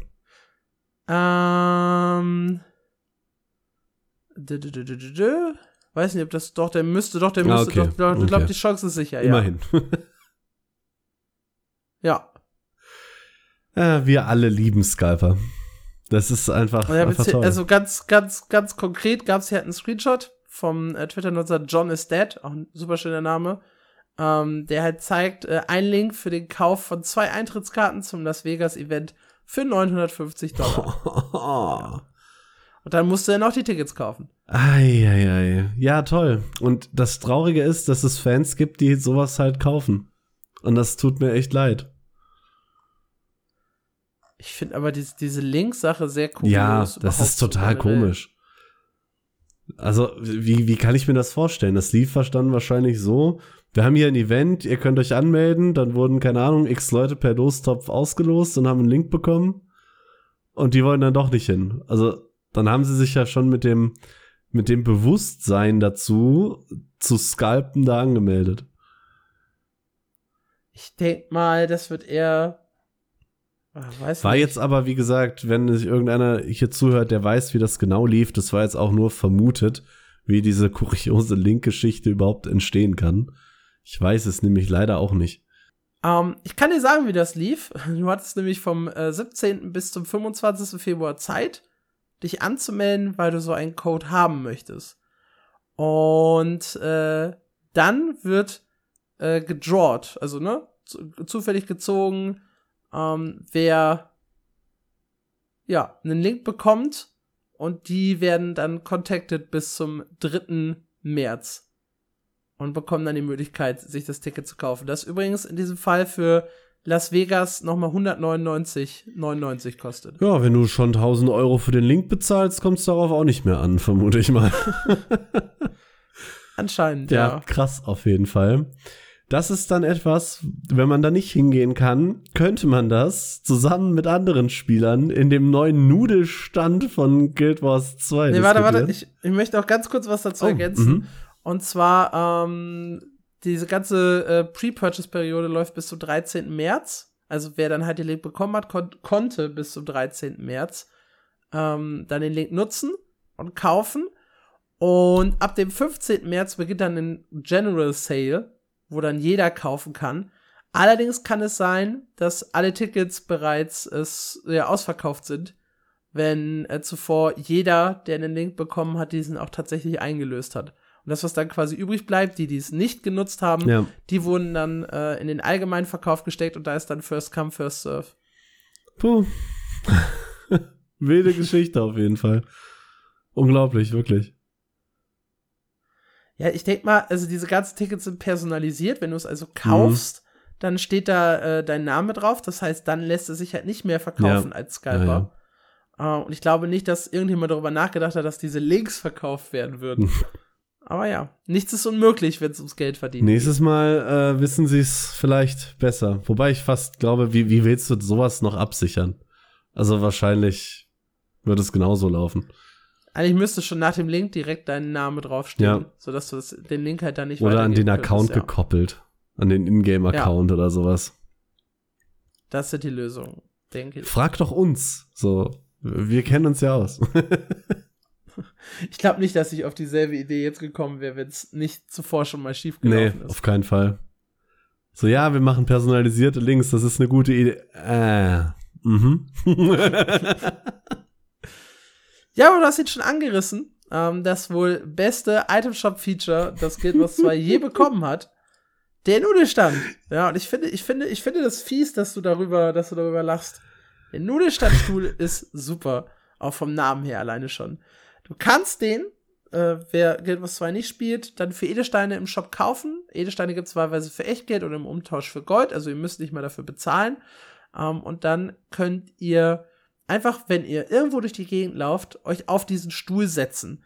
Stühle gab's, gibt schon ein bisschen länger, zum Beispiel irgendwie einen coolen Thron, auf den ihr euch setzen könnt oder sonst irgendwas. Das beschwört ihr mit einer speziellen Taste und dann sitzt ihr da drauf und könnt eigentlich nicht viel machen.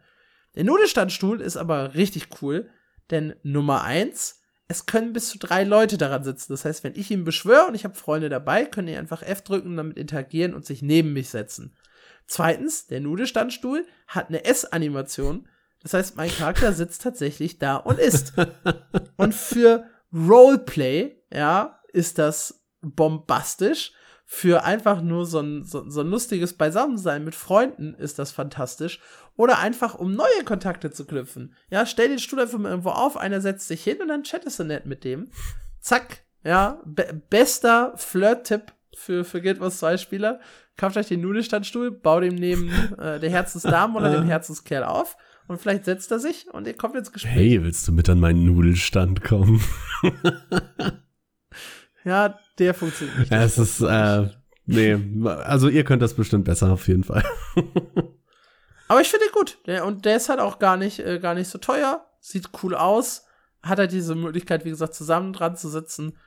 Also was das Thema Gamestore angeht, ist das schon äh, top-notch. Großartiges Feature, hat bestimmt jeder drauf gewartet, glaube ich.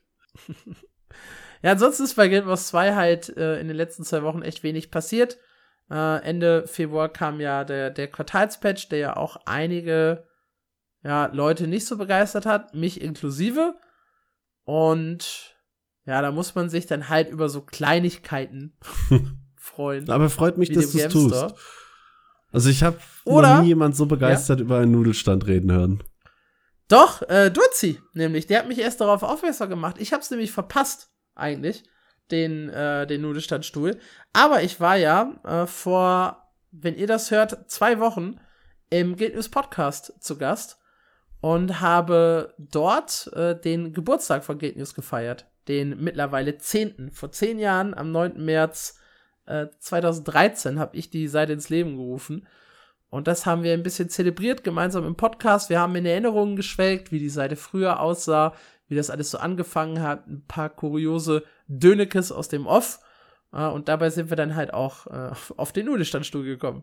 Großartig. Und wenn ihr da noch ein bisschen mehr zu mir, zu meiner äh, Guild Wars 2 Hintergrundgeschichte oder Guild News Hintergrundgeschichte erfahren möchtet, äh, feel free, schaut mal rein. Gibt's auch auf YouTube dann mit Kamera, wenn ihr hier Gesicht äh, haben wollt. Äh, ja, nutzt den Moment, hört rein, genießt es. Ich bin dir bis heute unfassbar dankbar für Guild News. Ich glaube, Hätte es dich nicht gegeben, hätte ich weniger als die Hälfte der Achievements, die ich habe und wahrscheinlich nur so zwei Jumping Puzzle. oh, ich dachte jetzt, äh, du fängst damit an, was das äh, für uns beide, für unsere persönliche Beziehung, ja, das, für deine berufliche das, Laufbahn das mit meinem MMO bedeutet. Aber das, das fing ja dann viel später an. Also ich habe deiner äh, zarten Stimme äh, schon Stunden gelauscht, bevor du das erste Mal von mir überhaupt gemerkt, äh, wahrgenommen hast, dass ich existiere. Das war ja so eine parasoziale Beziehung, weißt du? ja, freut mich. Oder so. Trotz allem. Ja. Ganz, ganz viele Leute, die das auch immer wieder schreiben. Ja, dass sie froh sind, dass es Guild News gab. Ja, ich gehöre auf jeden Fall dazu. Auch wenn ich momentan nicht so viel Guild Wars spiele. Als Überleitung in unsere nächste und letzte Kategorie, nämlich was spielst du so? Was, was hast du die letzten zwei Wochen gespielt, lieber Alex? Ja, wie gesagt, Black Desert war tatsächlich recht hoch im Kurs bei mir, einfach um so ein bisschen nebenher zu grinden. Ich würde sagen, weiß ich nicht, so, so, so acht bis zehn Stunden habe ich dann doch äh, geschafft in, in BDU, habe auch neben der Wusa noch ein bisschen äh, Megu, die OP-Klasse, gelevelt.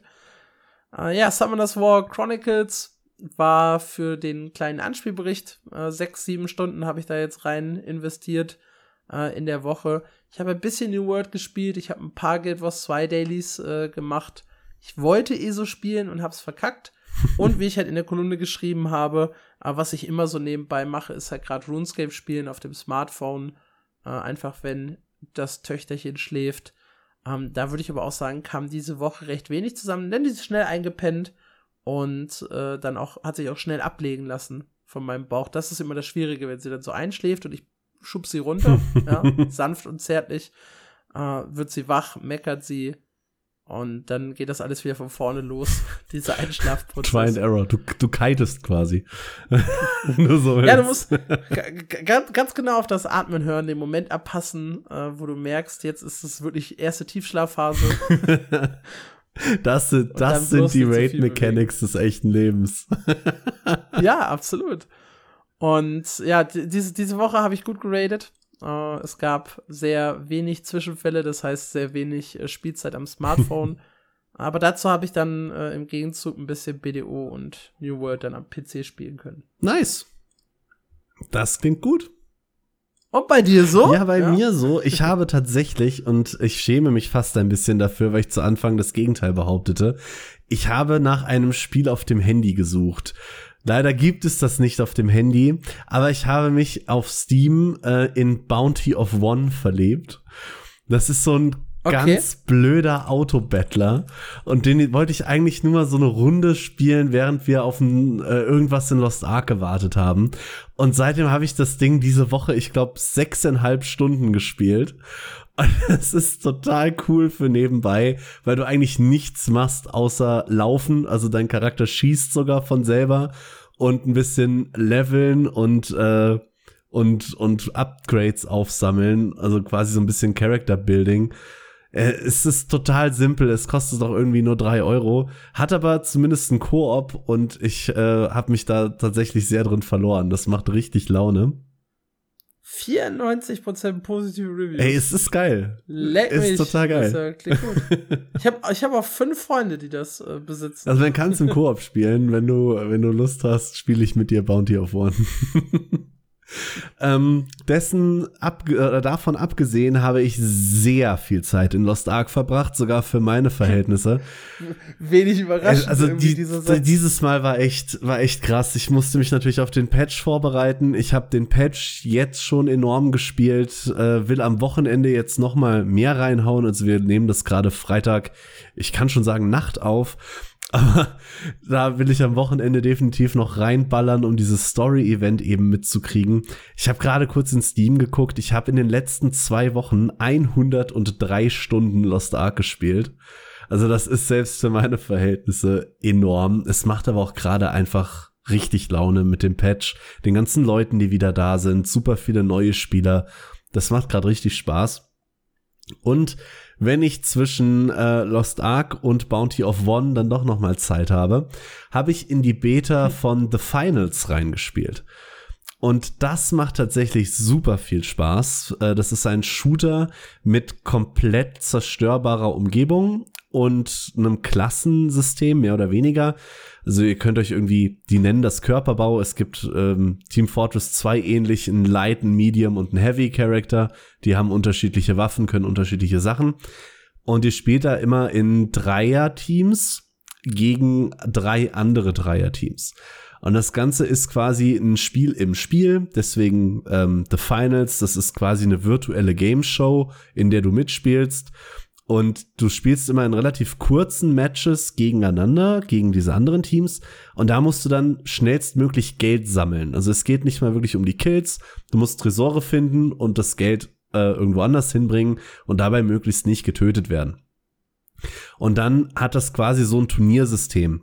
Also am Anfang spielen drei gegen drei gegen drei gegen drei, dann äh, scheidet ein Team aus. In der nächsten Runde sind es dann nur noch drei Teams. In der nächsten Runde spielen dann nur noch zwei Teams gegeneinander. Und du möchtest eben die namensgebenden Finals erreichen. Ich bin sau schlecht, weil das Spiel echt viel zu schnell für mich alten Sack ist.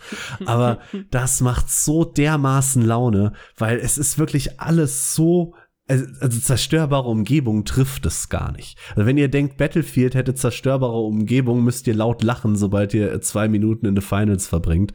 Es macht halt wirklich richtig Laune. Das ist auch das Highlight. Ich habe es bisher, ich glaube, drei Stunden gespielt. Ich weiß nicht, wie lange mich das langfristig halten kann. Es macht aber schon übel Laune. Du kannst halt wirklich, wenn du weißt, der Gegner verschanzt sich jetzt im zweiten Stock an dem Tresor, ist es eine legitime Taktik, den ersten Stock einfach wegzusprengen. Und das ist halt echt geil. Das macht echt Laune, ja. Das ähm, im Dreierteam, wie gesagt, habe ich äh, auch im Dreierteam spielen können. Schönerweise ist gerade noch in der Beta, wenn ihr das hört, noch ein paar Tage und soll, ich glaube, irgendwann dieses Jahr dann Free-to-Play rauskommen. Macht auf jeden Fall Laune, ist sehr kurzweilig. Die Runden gehen auch immer nur so fünf, sechs Minuten. Wenn ihr keine Lust auf dieses Turnier-Gedings habt, könnt ihr auch ein Quickplay spielen. Das ist dann einfach nur eins dieser Matches. Macht auf jeden Fall Laune. Ja, krass. Dann hast du ja noch mal ein allgemeines Multiplayer-Game hier in die Runde gespielt. Heftig, ne? Nachdem ich dir schon zwei allgemeine News äh, gekillt hatte aus deiner ursprünglichen Aufzählung. Ja, ich dachte mir, bei was spielst du so, kann man das noch irgendwie untermogeln. ja, absolut. Hier ist, hier ist das äh, vollkommen legitim.